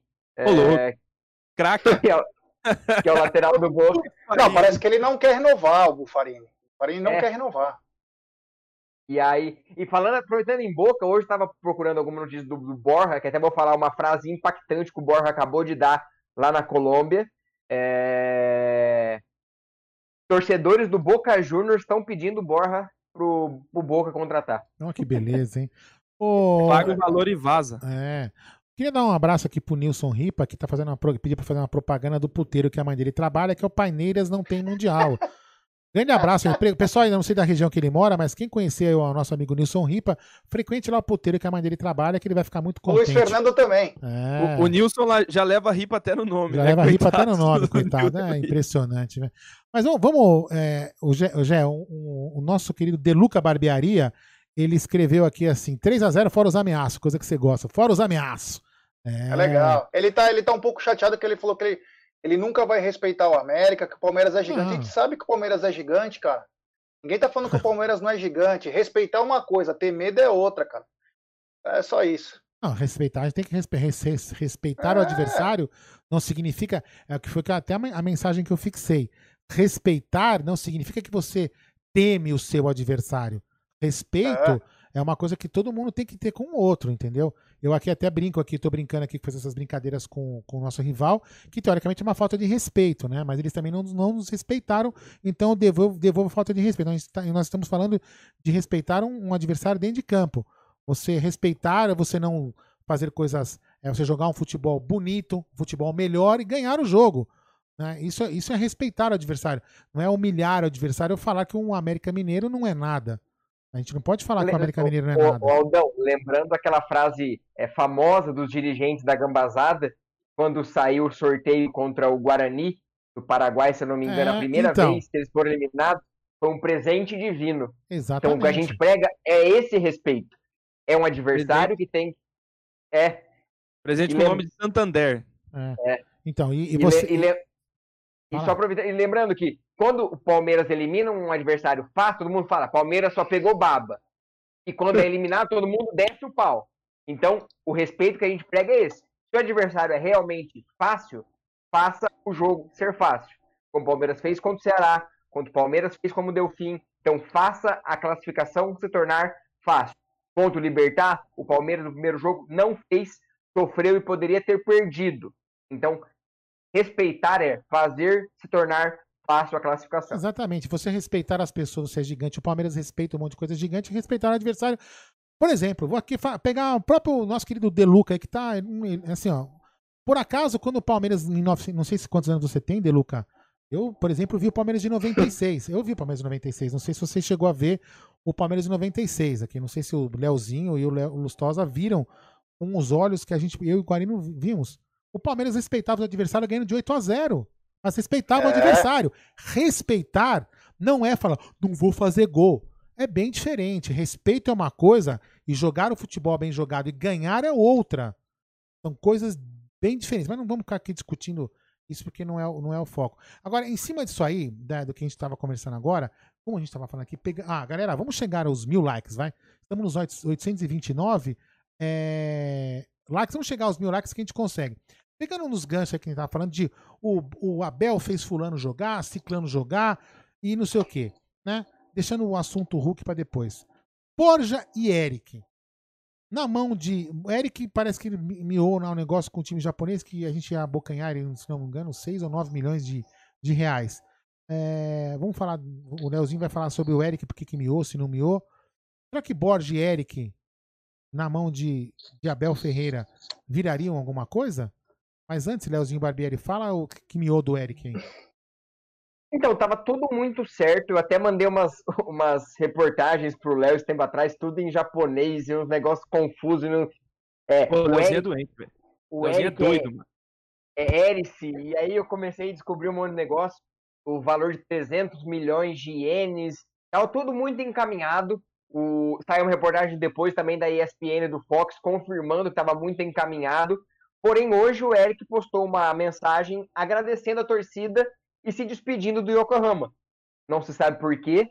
É, se especula que tem alguns times da Turquia e do Catar interessados nele, mas num primeiro momento, a tendência, nada oficial, pelo, pela postagem e pelas informações vindas do Japão, nada oficial daqui, é que o Eric não vai continuar no Yokohama, o Yokohama não vai fazer o direito de é, compra, de opção de compra, Lembrando que o Eric tem contrato até 31 de dezembro de 2021. Então o Palmeiras tem seis meses para vender, senão ele pode assinar um pré-contrato e sair de graça. O Palmeiras perder os 13 milhões investidos. E sobre o Borja, é, falei da declaração que ele deu há poucos momentos. Ele acabou de falar numa rádio, é, numa televisão colombiana, que ele não se vê jogando no Palmeiras. Decida, Katsu! Acabou de falar que estava triste que o Abel não queria ele, agora ele não se vê jogando. Ele acabou de falar na Colômbia hein? que ele não se vê jogando no Palmeiras, na cabeça dele não se vê mais no Palmeiras. Então, ele está dando uma especulação para a Colômbia e no Brasil falando outra. Então, a situação do Borja, o Palmeiras vai ter que ter muito cuidado é, nessa situação para não ser, como se diz, um guerra parte 2 e ficar escanteado, é, treinando a parte. Lembrando que o Guerra está para encerrar contrato e há umas especulações na Colômbia que ele pode regressar ao, América, ao, ao, ao Atlético Nacional a partir de 2021. É, eu... fala aí, Zé. É, é, primeiro, o do Eric deve ter alguma coisa engatilhada então com outro time, porque o Yokohama não contratar o cara que decide campeonato, que é o cara deles, é muito estranho. Quanto ao Borja, cara, nada me surpreende esse cara, ele não sabe nem falar, cara. Então, quer dizer, você não sabe nem o que ele quer dizer. É um cara depressivo, é um cara. Às vezes até penso que ele tem alguns problemas mentais, né? Então ele não sabe, eu não sei se ele é muito mal assessorado também. Então, não tem muito o que falar com esse cara aí, não tem muita coisa. Apareceu uma proposta, vende. Porque, meu, com todo respeito aí, acho que já tá falando demais para quem nem voltou pro Brasil, né? Primeiro, ele deveria ter conversado com a nossa diretoria aqui no Brasil, que acabou o contratinho dele, ele já mamou lá na, na Colômbia, já aproveitou bastante. Então, agora é hora dele abaixar um pouquinho, porque ele tem contrato com o Palmeiras se ele não se vê, paga a multa e sai. Então, senão ele vai ter que voltar, cara. Então tem essa. E só um é, detalhe, que... Gé, ele esqueceu que quando o Palmeiras retirou a obrigação de compra é, do Júnior Barranquilha, o empresário do Borja assinou um termo que o Palmeiras poderia aumentar em até dois anos o contrato dele para ele não sair de graça. Então ele tem que se lembrar disso. O Palmeiras tem um acordo com ele de prorrogação automática de dois anos de contrato para o Palmeiras não perder a multa. Tem, mas não tem assinado. Tem, mas esse é o motivo esse que o é Palmeiras está é trazendo ele de volta. Porque é o seguinte, o Palmeiras combinou com o Júnior Barranquilha. Era o seguinte, beleza, vocês não vão pagar os 50%, que nós combinamos, então é o seguinte, vamos assinar uma extensão do contrato mais dois anos com vocês, com o Borja, só que é o seguinte, apareceu uma proposta de venda, o Borja sai imediatamente. Nem o Júnior e nem esse atacante assinaram. Por isso que o Borja tá voltando. Ele queria ficar lá numa boa, curtindo, fazendo aquele papel de bobo dele lá. Então, meu amigo, tem que respeitar o contrato. Ele já negou quatro vezes saídas ótimas do Palmeiras. Ele é um cara que não bate muito bem. Ele fala, eu tenho que estar feliz. Meu amigo, você tá num negócio, cara. Tem que se incorporar no negócio. Aqui não é SOS criança. Você dá o apoio. Ó, oh, tô o presentinho aqui. Você recebe, recebe muito alto. Ele recebe em dólar então, cara, ele que respeite e pare de falar. E eu acho que sabe o quê? O Palmeiras deveria multar ele. Multar ele no salário. Multa 50% do salário se esse cara não para de falar. Eu vou falar uma coisa para você. Eu não queria. Eu vou falar uma coisa que eu não queria. Eu não queria o Guerra de volta. Eu tô, vou, falar, vou citar o Guerra, mas não é porque eu. Não, não é que eu quero o Guerra de volta, eu queria o Guerra, o Guerra jogar, não é nisso. Mas o Guerra, ele foi umas duas ou três vezes lá na Porcolândia. Conversou com a Luara. É, ele em nenhum momento ele falou o que aconteceu. Ele falou assim: olha, não posso falar o que aconteceu comigo, mas aconteceu alguma coisa, por isso que eu não jogo. Enfim, ele deixou no ar que aconteceu alguma coisa, por, por isso que ele não jogava. E aí, lógico, dentro da web Rádio Verdão, é, oh, o Massa pediu, o Nery pediu, oh, você não quer dar uma entrevista? Ele, ele, ele falou o seguinte: olha só a diferença para o Borja. Não posso dar entrevista porque sou jogador do Palmeiras e preciso de autorização do clube um cara que é, supostamente foi escanteado, teria muito motivo para ir lá e falar, muito mais motivo do que o Borja para dar entrevista, né? E o Borja, ele de repente está dando essa entrevista para querer forçar a barra de voltar a jogar no Palmeiras. Primeiro que agora não é o momento, como eu, como eu falei na live do Massa, e falo aqui, o Leozinho vai me corrigir. É, não tem como escrever na Libertadores agora. Teria que ter um, um, um, um conjunto de todos os times pedindo, a FIFA autorizar. Quer dizer, uma puta de uma operação é, mirabolante para você escrever um jogador que você não sabe se vai virar ou não no, no time. E a FIFA volta dia 3 e o jogo é dia 5. Então, você tem que. É, teórica, o Ted até escreveu isso. Teria que ter uma operação casada, com, teria que dar 12 horas, tudo tendo dar certo em 12 horas. Para tudo dar certo, para um jogador ser inscrito na, na Comembol. Quer dizer, é, é, uma. Então, assim, se o Borja viesse, vier ou vi, for jogar no Palmeiras, terá na próxima temporada. Então, assim, foi uma, uma puta é, é, entrevista infeliz, né? E para mim foi uma entrevista talvez até paga pelo empresário para tumultuar, para querer forçar a barra de ele voltar ao clube. Ele tá recebendo o salário dele, não tem que, não tem que reclamar nada. Ele não tá recebendo seu salário, Borja? Então faz o seguinte, cara, gasta seu salário e não fica reclamando. Deixa o Palmeiras participar das finais, é, da fase classificatória e vamos pensar na sua situação o ano que vem, meu irmão. Por enquanto você fica aí na Colômbia ou fica na PQP, onde você quiser, mas por enquanto deixa o Palmeiras em paz. Alguém quer mais falar mais alguma coisa de Borja? O Eric, então, é uma incógnita. O Eric também acho que não. Se voltar também é para a próxima temporada, a gente não tem que ficar pensando nisso.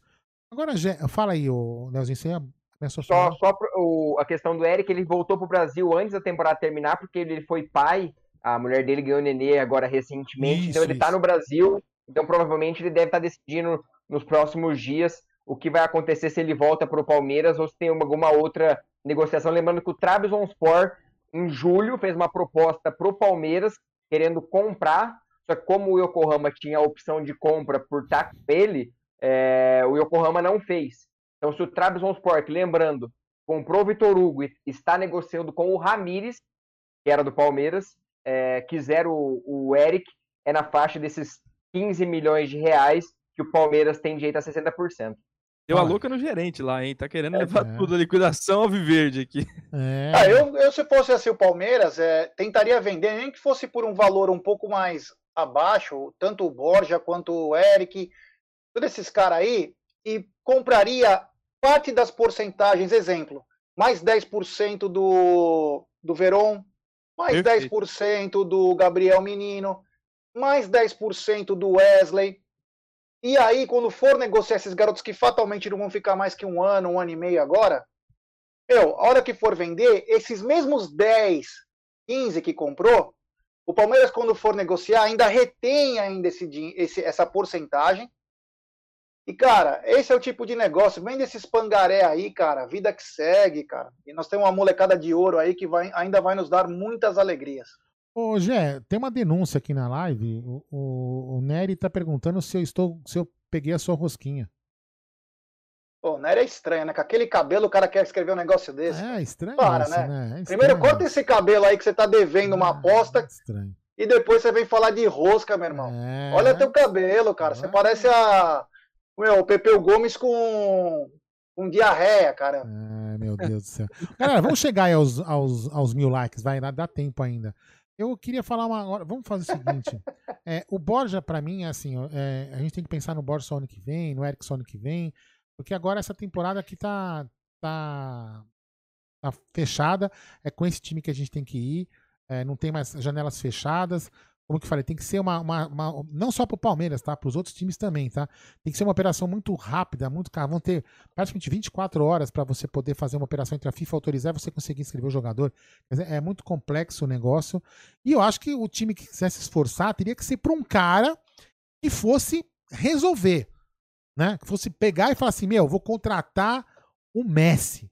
É o cara que vai resolver, vai entrar lá. Ou então o Pedro, né? Que é melhor que o Lewandowski. Colocar o Pedro lá para resolver, né? Né? Então, ou brincadeiras à parte, contratar o Lewandowski de centroavante. Não, esse cara eu vou, eu vou, eu vou dormir na porta da FIFA, vou colocar uma barraca lá. Aí tudo bem, agora você vai colocar o Borja, com todo respeito ao Borja, mas, cara, não, dá pra você pegar um jogador que tava jogando lá e achar que vai entrar no esquema do cara em duas semanas e inscrever o cara. Então, para, vamos foco no time. E, Borja, se você gosta realmente do time e quer jogar, voltar no Palmeiras, cara, fica quieto, cala a boca. Cala a boca, fica quieto, não entra na da imprensa, né? Não fica fazendo tumulto, já basta os, os, os problemas que a gente tem aqui, não fica causando mais problema. Agora eu queria perguntar pra vocês gente. Ah, desculpa, só mais uma Fala coisa. fala. Só mais uma coisa. Se o Borja realmente gostasse do Palmeiras, ele não daria uma entrevista sob contrato com o Palmeiras pro André, André Hernan. É, então. Pronto, acabou. Só isso. Ah, e- enfim, mas vamos, vamos trocar de assunto agora. É outro assunto polêmico também. Dizem aí, é, eu, eu particularmente eu fiquei fora é, hoje, o dia- parte do dia, e depois fiquei preparando algumas lives aqui e não fiquei lendo nada. Só me preparei um pouco para a live do, do, do Massa para ler, ler alguma coisa. E eu vi um Twitter ou outro dizendo tal do tal de Bruno Andrade. Eu acho que não sei se foi o Leozinho que repostou num grupo que eu tô lá. Que é um Bruno Andrade, é um jornalista brasileiro que mora em Portugal. Me corrijam se eu errar. E disse e escreveu que o- o- a negociação entre Hulk, e Palmeiras e Marvel estaria 95% concretizada. Procede isso, essa informação, Léo Barbieri? Ele deu essa entrevista no dia que. Um dia depois que o Gé deu a informação de muito bem encaminhado. Aí ele postou essa notícia, só que a assessoria do Hulk, logo depois, comentou a publicação dele, desmentindo que não havia nenhuma negociação. E a partir daquele momento, é, não se falou mais nada. Aí hoje, acho que muita gente tá. Ninguém tá falando nada, e hoje o, o, o, aquele fofoqueiro da, da ESPN, é, falou que o Hulk quer, quer decidir a, vida até sábado, então... Pô, eu também. Também. Legal, eu também quero, cara. Queria muito ficar rico até sábado, cara. Eu queria Ah, ficar rico até dia de 30, Eu queria ficar rico até dia 31 na Mega da Virada, mas Sim, fazer cara. o quê? É, ele falou que o Hulk quer decidir a vida até sábado e acho que é, requentaram o vídeo e soltaram como se fosse uma notícia de hoje, mas a notícia é do dia 15, falando que o Hulk estava 90% fechado. Lembrando que ele tinha um acerto com o Wolverhampton da Inglaterra, porém alguns problemas de visto de trabalho impossibilitaram ele concretizar esse contrato e ficou entre Porto e Palmeiras. Lembrando que a oferta do Porto é em torno de 1,3 milhões de reais. Só que é, desse valor tem os impostos que no, em Portugal é muito caro para se contratar um jogador que é quase 50% do valor pago ao atleta. Eu vou, eu vou resumir o, o, o caso Hulk, acho que é uma- até uma fala do próprio Gé. As pessoas um pouco mais sensatas falam isso. Cara, o, a novela Hulk é uma novela que vem há anos, não fala, ah, porque ele, que ele é palmeirense, porque, ah, porque ele é aquilo, que é aquilo. Cara, é o seguinte, não é o Palmeiras que vai escolher o Hulk, não é o Flamengo que vai escolher o Hulk, não é o Porto que vai escolher o Hulk e a PQP que vai escolher. Ele vai falar o seguinte, eu vou jogar no Palmeiras. Ponto. Ele que vai escolher. Cara, o cara tá com faca, a faca e o queijo na mão, ele tá postando fotos feliz da vida na- no hotel que tá sendo construído lá na, na Paraíba, ele tem os filhos dele aqui, ele tá tranquilo, ele vai jogar onde ele quiser. Ele é dono do passe, ele sabe o que é bom pra ele, né? Ele, ele, ele vai jogar no Palmeiras se ele achar que o salário do Palmeiras pra ele tanto faz, como tanto fez. Ele que vai escolher, ou ele quer dinheiro e vai jogar em outro lugar, ele que vai escolher. E o Palmeiras tem o limite dele, que ele já deve saber o limite do Palmeiras e ponto. Então, é uma novela que quem vai acabar, quem vai decretar é ele. Então, assim, não é o Palmeiras que tem que se manifestar e nem nada. É o que eu penso. É, acho que ele que vai decidir. Certo? É isso, Jé? Ele já Ô, tem tudo na deixa eu- mão.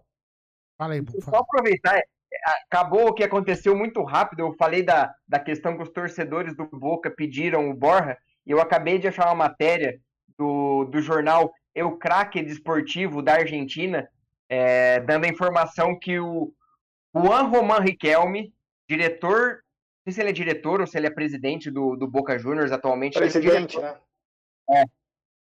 é, pro Juan Román Riquelme, nome dos sonhos para 2021 é Miguel Ángel Borja. Tem a matéria aqui, eu vou mandar para vocês, se vocês depois quiserem assistir. Vou postar também no meu Twitter. O nome dos sonhos de Juan Román Riquelme é Miguel Ángel Borja. Notícia de agora há pouco. Ô, como? Como disse o Maurício Reno, só pagar e levar, né? Co- Como que chama o O cara Boca é aí? rico. Como que chama o cara? Juan? Juan Román Román Riquelme. Riquelme. Juan Riquelme, é o seguinte, amigão, faz o seguinte, você quer levar o Borja? Não, nem se esforce. Eu busquei ele no aeroporto, eu levo ele pra vocês. Eu levo com o maior prazer. Não se, nem se preocupa, eu levo. Só manda o chequinho pra nós aí, a gente depois a gente leva ele aí pra vocês. Eu entrego ele pra vocês lá na bomboneira. Entrego ele lá dentro, entro com ele na bomboneira e grito vivo Maradona, o que vocês quiserem, entrego ele aí pra vocês, não tem problema. Pode ser? Fechado? Manda o chequinho lá pro, pro Galhote, tá tudo certo aí. Beleza? Fechamos É, o? Fê que mora na Argentina, ele tá dizendo que o Riquelme é vice. Ah, beleza. Ah, entendi. Tem problema, é isso aí, a gente leva. Galera, faltam 49 likes para chegarmos aos mil likes. Olha que beleza, hein? A gente colocou uma meta de 800, chegamos aos mil likes. E não se esqueça que se estiver aqui e não é inscrito no canal, se inscreva no canal. A gente precisa chegar aí aos mil, desculpa, aos 33 mil inscritos. Por favor, eu quero ver o Nery ganhar a aposta do, do, do- do nosso querido Gé. Tem mais alguma coisa pra gente falar que a gente esqueceu ou não? Ah, só, só pra terminar o caso Hulk, eu não fala falei. aí, fala aí, se eu não for, desculpa. Pra mim, muito do que saiu hoje, todo mundo so- saindo essas coisas aí, porque o Hulk tem postado fotos com Palmeiras no, no- na foto. É, meu. Aí tem uma Palmeira na foto, o cara vai lá tirar print. Na praia olha, tem o quê, porra? Olha a mensagem, olha Subliminar, só. né? Hulk se aproxima da Palmeira. É. Ah, pelo amor de Deus. De camisa verde, coração verde. A na mulher de vestido verde, tudo, tudo verde, né? E uma palmeira lá no fundo, olha, tá chegando, hein? Meu Um Deus short com umas folhas verdes, é tudo, tudo que tá postando é sinal. Foi É, assim que começou o Ricardo Goulart. É, mas até, veja bem, e, e- e veja bem, galera, a gente tá brincando aqui, mas não que a gente, É. eu, que pelo menos eu não ache que o Hulk não sobraria jogando no Palmeiras, Nossa. né? Eu tenho certeza que sobraria. Ah, é um jogador, é velho, mas tudo bem. Ah, a gente que comparou ele ao Ramires, não, bem diferente. O Ramires não vinha jogando na China, ele joga na China. Ah, o futebol chinês é uma bosta. Mas bem, então, um, ele sobraria aqui. Mas enfim, isso é uma discussão para outro dia. É, e como eu falei, acho que quem vai decidir é, é, é quem vai decidir é ele, né? É, o que eu ia falar? Eu ia falar outra coisa. Lembrando, não se, não se esqueçam da, de quem puder aí. Dia 24 fecha a rifa lá da, da televisão de 50 polegadas, televisão com controle de voz da Google Assistente lá. Pô, legal pra caramba. Aí você fala, liga no Amit! A televisão vai lá e liga sozinha no Amit. Ó, beleza. E lembrando também que o Amit está também aonde? No Spotify, Gerson Guarino. É. Caramba, e como nós somos chique, hein? Nós somos chique. Caramba. E hoje eu sofri para aprender esse negócio, viu? O pessoal pediu lá no grupo do Amit e eu sofri para fazer, mas eu fiz, eu consegui fazer. Fiquei todo orgulhoso de, de mim mesmo porque consegui. Então. Aldão, o cara entra na lista lá, fala, quero ir no Amit, Amit 1914. Não, é só, eu coloquei o link aqui, eu coloquei, eu cheguei a colocar o link, deixa eu até colocar de novo aqui, ó. Vou colocar Ctrl V aqui, ó. Vai estar o link de quem quiser para o Spotify, vai automático lá. Legal. É só procurar a MIT 1914, já vai lá, tem um podcast de ontem.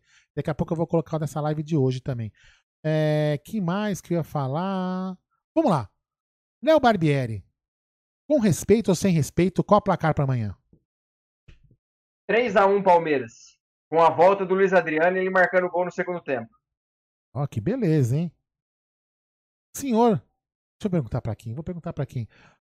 É, vamos lá. Por favor, um momento. Hum, rede Nacional. Presidente, qual o placar para amanhã, hein? Por favor, presidente. Forte abraço aí a todos. Hoje me pegaram no flagra aí, não posso nem no Rio tirar um, um rolê aí de jet skills. Jet skills. Não pode tirar foto lá, tu me lasquei aí. Que isso? Então, amanhã tem. Vou tomar um, um danoninho ali, assistindo esse jogo aí. Vai ser 4x0 pro Verdão. Já vamos encaminhar aí essa classificação. Tá ok? Tá ok, tá ok. E depois eu vou querer, ó, ó, Lustosa, vamos, se Deus quiser, hein? Você tinha prometido uma narração de jogo de gol, né? Não aconteceu, não aconteceu. Não, mas vamos, se Deus quiser, amanhã uma, um gol aí. De quem amanhã um gol você narra, hein? Se acontecer.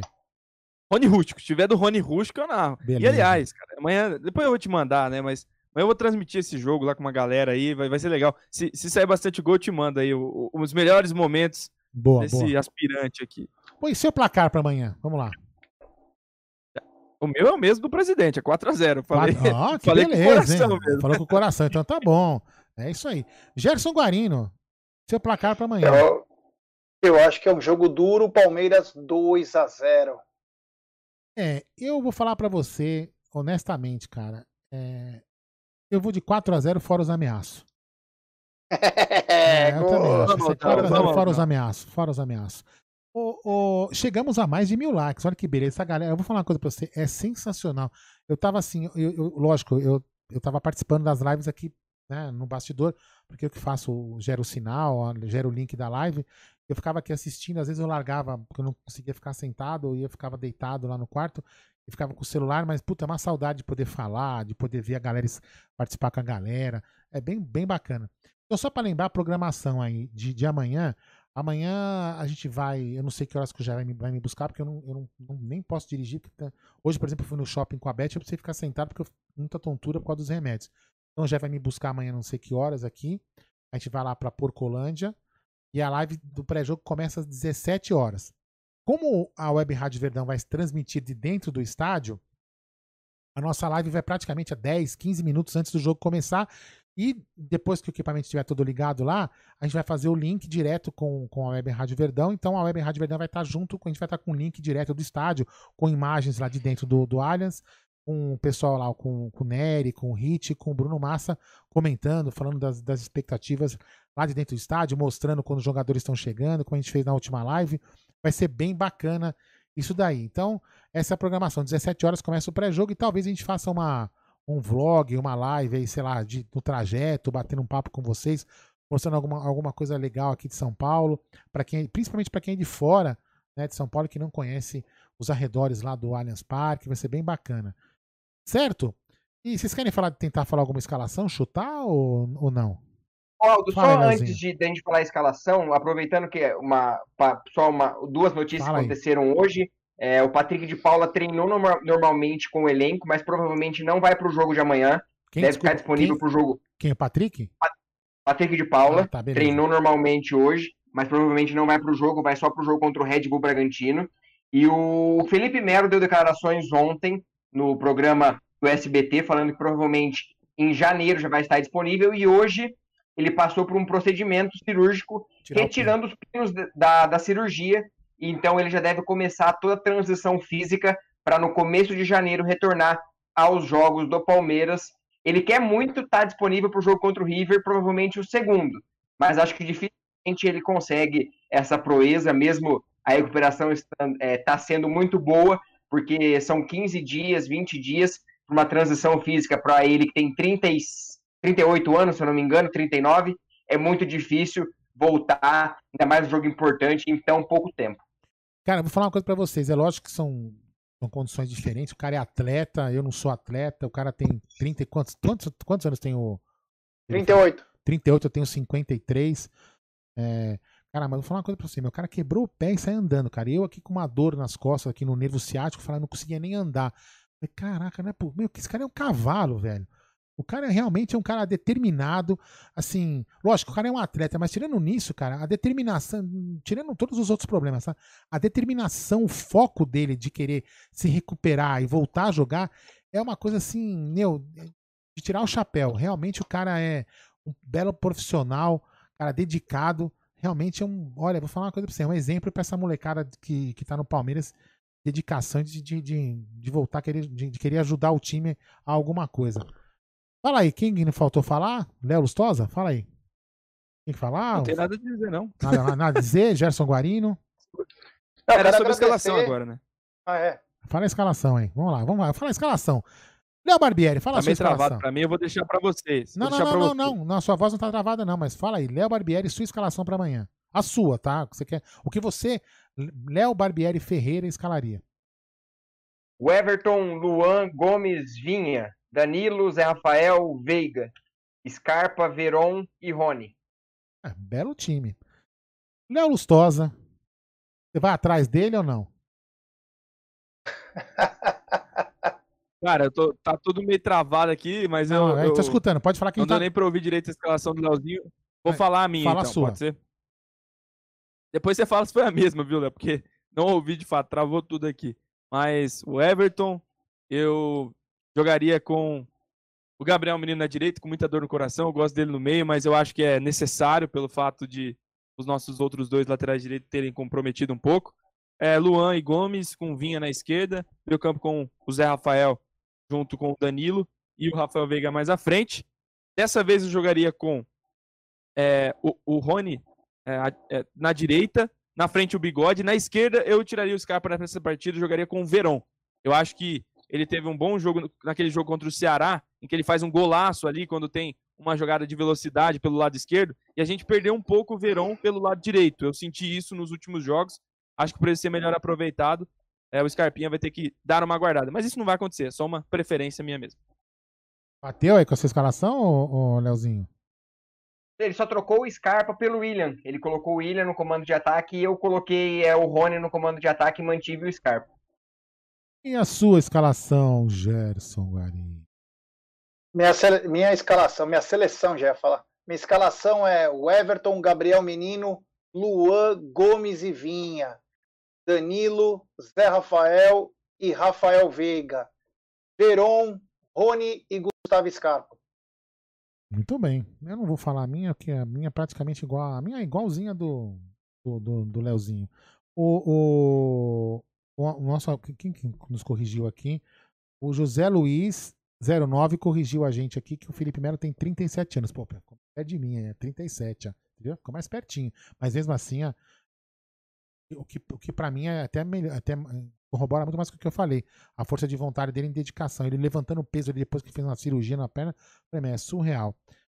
Vocês querem falar mais alguma coisinha aí? Mais alguma coisa? Gerson Guarino, Léo Barbieri? Não, eu queria falar só uma coisa. Eu queria Fala, agradecer o Leozinho, ao Léo, ao Jaguli, por essa terça essa terça-feira que a cada semana é sensacional, é muita informação legal, muita seriedade, acho que é uma coisa muito bacana. É, quero só agradecer eles aí por esse trabalho espetacular que eles fazem. Olha, confesso que fazia tempo que eu não vi um programa com tanta seriedade como essa terça-feira deles. É muito bacana e que perdure por muito e muito tempo. Tá dizendo então que os outros programas do Amit não são sérios, é isso? Sim. Não, não, não, foi é, isso, foi é isso. que não são sérios, né? não é que não são sérios, mas assim, a credibilidade deles é, é muito legal, o jeito como eles falam, como eles tratam a notícia. A gente já fala meio escrachado, né? É, eles tratam a notícia, então é muito bacana. Me enche de orgulho saber que a nossa família é grande, nossa família tem muita qualidade, são meninos do bem aí. E, meu, muito legal, muito feliz. É, em breve eles estarão aqui, se Deus quiser, um dia desse aí com a gente fazer uma live lá no estúdio, vai ser sensacional. É muito bacana. A gente é, e uma parceria que a gente faz com a Web Rádio Verdão, a gente tem muito, uns projetos muito bacanas ainda, junto com o Fabinho daqui a Parmeira. Tem muita coisa boa por vir ainda, né? E a gente vai fazer boas, boas, boas coisas aqui no canal, vai ser bem bacana. Gerson Guarino, você vai. Podemos encerrar? Você vai fazer nada direitinho? Tá tranquilo? Opa, tá você. Só aproveitando, desejar Feliz Natal para todo mundo que tá curtindo. Oh, é verdade, aqui. é verdade, é verdade, porque agora é a última live antes do Natal, né? De vocês. Fala aí. Sim, é, quinta-feira desejar um Feliz Natal para todo mundo. É, não sei se semana que vem provavelmente vamos ter mais um Jagolizando, porque vai ter o jogo também no dia sim, 30, então sim. provavelmente vamos ter de novo, então não vamos desejar Feliz Ano Novo, mas desejar um Feliz Natal, que esse ano foi um ano puxado para todo mundo, muita, muita coisa difícil, mas que esse Natal possa trazer muita felicidade para todo mundo, é, esperança que vai ser tudo diferente e que o Palmeiras continue nos dando muitas alegrias, porque o Natal de muita gente vai ser pautado pelo jogo do Palmeiras, vai ser pautado, é vai ter aquele tio chato que vai fazer a brincadeira do pavê para comer. Se o Palmeiras ganhar, o Palmeirense vai sorrir. Se o Palmeiras perder, vai mandar o tio aquela PQP. Então é vai isso. Vai ser o pavê na careca do tio. É isso aí.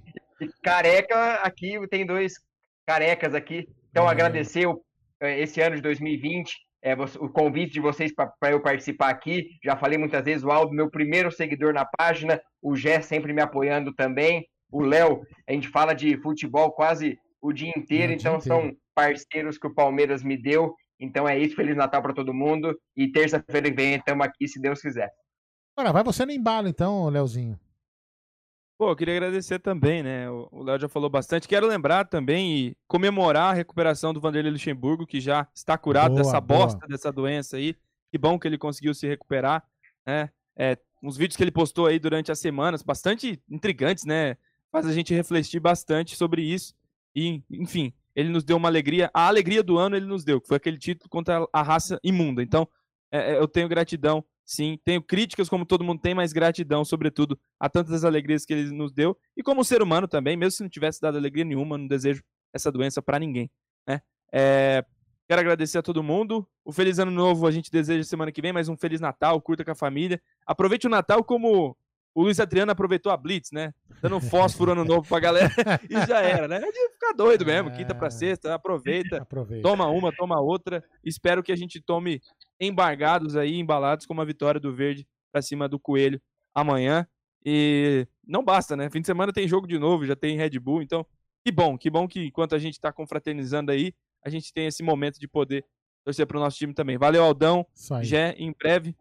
Espero que ano que vem a gente possa estar por aí né? Quero voltar, quero assistir mais jogos aí em São Paulo tudo Se mais. Deus e conhecê-los pessoalmente também seria uma grande honra. Abraço para vocês, para todo mundo aí. Estará aqui. Ó, eu vou fazer o seguinte: eu não vou desejar Feliz Natal ainda pra galera, porque nós vamos ter live então, praticamente todos os dias. Nós vamos estar fazendo, inclusive, live no 24.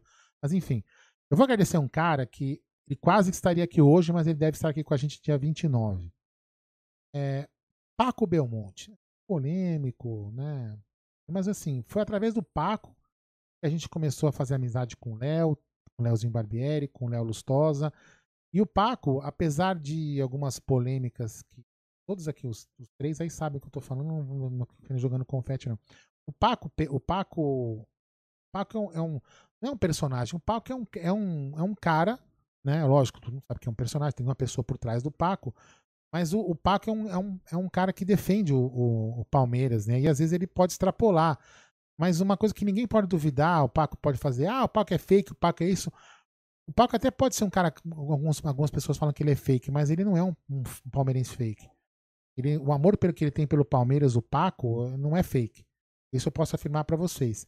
E eu tenho certeza que o, o, Paco, talvez dia 29, ele vai, ele vai aparecer aqui na, no canal para desejar um ano legal para todo mundo, falar como é que foi o ano é, quase confirmaram que dia 29 ele vai estar aqui com a gente para falar um pouco de Palmeiras, um pouco de, do que foi o ano e o que será do ano que vem.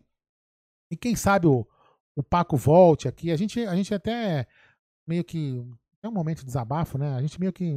Paco, não é que o Paco foi fazer um. A gente fala foi fazer um retiro espiritual, mas é que algumas pessoas com, começaram a atacar o canal. O canal, o Léo, o Aldo, o Gé, o Leozinho Barbieri, o próprio Paco, confundiram as coisas, sabe? Tem uma certa pessoa aí que meio que viaja, o cara é meio maluco, e começou a atacar a, a, as pessoas de uma forma meio que complicada, né? Para ele, né? Porque para mim a gente, não tem, a gente não tem medo, né? Quem tem que ter medo é o cara que atacou a gente. Então, assim, a gente meio que se afastou um pouco da, da nebulosa, porque a gente não precisa estar nessa nebulosa. Nós somos palmeirenses, então nós estamos aqui pelo Palmeiras. Eu não quero brigar com ninguém.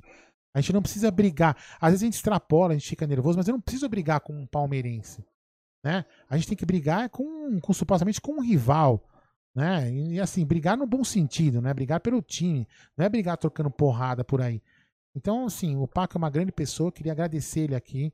Ele tem um, um ano, um ano, um Natal muito feliz com, com ele, com, com o Evair, com o Edmundo, né? Com os filhos, né? Um, bem, bem tranquilo. E agradecer ele por ter me colocado o Léo, os Léos no nosso caminho, né, Jé? E outras pessoas ah, é. também. É. E outras pessoas que estão aqui com a gente também, fazendo um bom trabalho no amit1914.com.br graças a isso ao, ao, nosso querido Paco Belmonte. Então, só tenho a agradecer ele, desejar ele um Feliz Natal e que eu tenho certeza que em breve ele estará aqui no Amit com a gente de novo. Vai estar.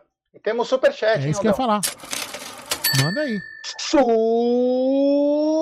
Superchat do Vitor Hugo Garcia. Grande Vitão, de novo. Boa noite a todos. Avante palestra. E só para complementar o que o Aldão falou, falou com maestria. O começo do Pó de Paco de terça-feira foi estrondoso, foi muito bacana. E essa rapaziada que continuou, o Leozinho se incorporou aí, tá dando meu, dá orgulho. Paco faz parte sim da família Mit, nunca deixou de ser. É, apenas é, são momentos, né?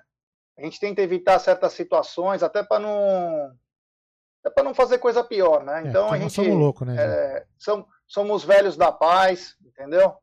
É, então, vida que segue, mas se Deus quiser, ele vai estar aqui conosco semana que vem. E vida que segue, se Deus quiser, é véspera de Palmeiras e América, hein? É, Essa isso aí, é isso mesmo. Ah, a gente só fez isso, né, Jé? Pra proteger as pessoas, não a gente, né, Jé? Isso mesmo. Proteger as é. pessoas da gente, porque nós somos loucos. Pra quem não conhece a gente, nós somos loucos. Ah, Mas enfim, oh, eu ia falar outra coisa, meu. Ah, aqui, ó. Putz, eu ia perguntar aqui, ó. Não, tem uma pergunta pro Leozinho Lustosa. Putz, meu. Katsu, cadê, meu? Vou encerrar a live com maestria. Ah, agora já foi, meu. Katsu, eu vou achar. Não, calma, não fique. Vai ser um, meio que um silêncio, mas eu vou tentar falar. É, eu vou, vamos falando alguma bobagem é... enquanto alguém procura, né? Quero mandar também, vocês já falaram, mas o Achei. Paco me trouxe até aqui. Achei. Abraço para ele. Cara, um cara, gente finíssima, gente finíssima mesmo. É gente como a gente, odeia gambá e, e, e é um perfil, gente. Anotem na testa, de humor. É, é humor. É humor. É humor. repito, é humor. Tá? Para de levar é, ao, pé, ao pé da letra. O Paco é monstro, o Paco é maravilhoso. Vamos lá, Léo, para encerrar a live, dando risada, que a gente sempre fez isso nas terças-feiras, né? Léo Lustosa, diz o Pergunta o Balão Mirim. Léo Lustosa, você prefere o Gabriel Menino na lateral ou entrando pelo meio?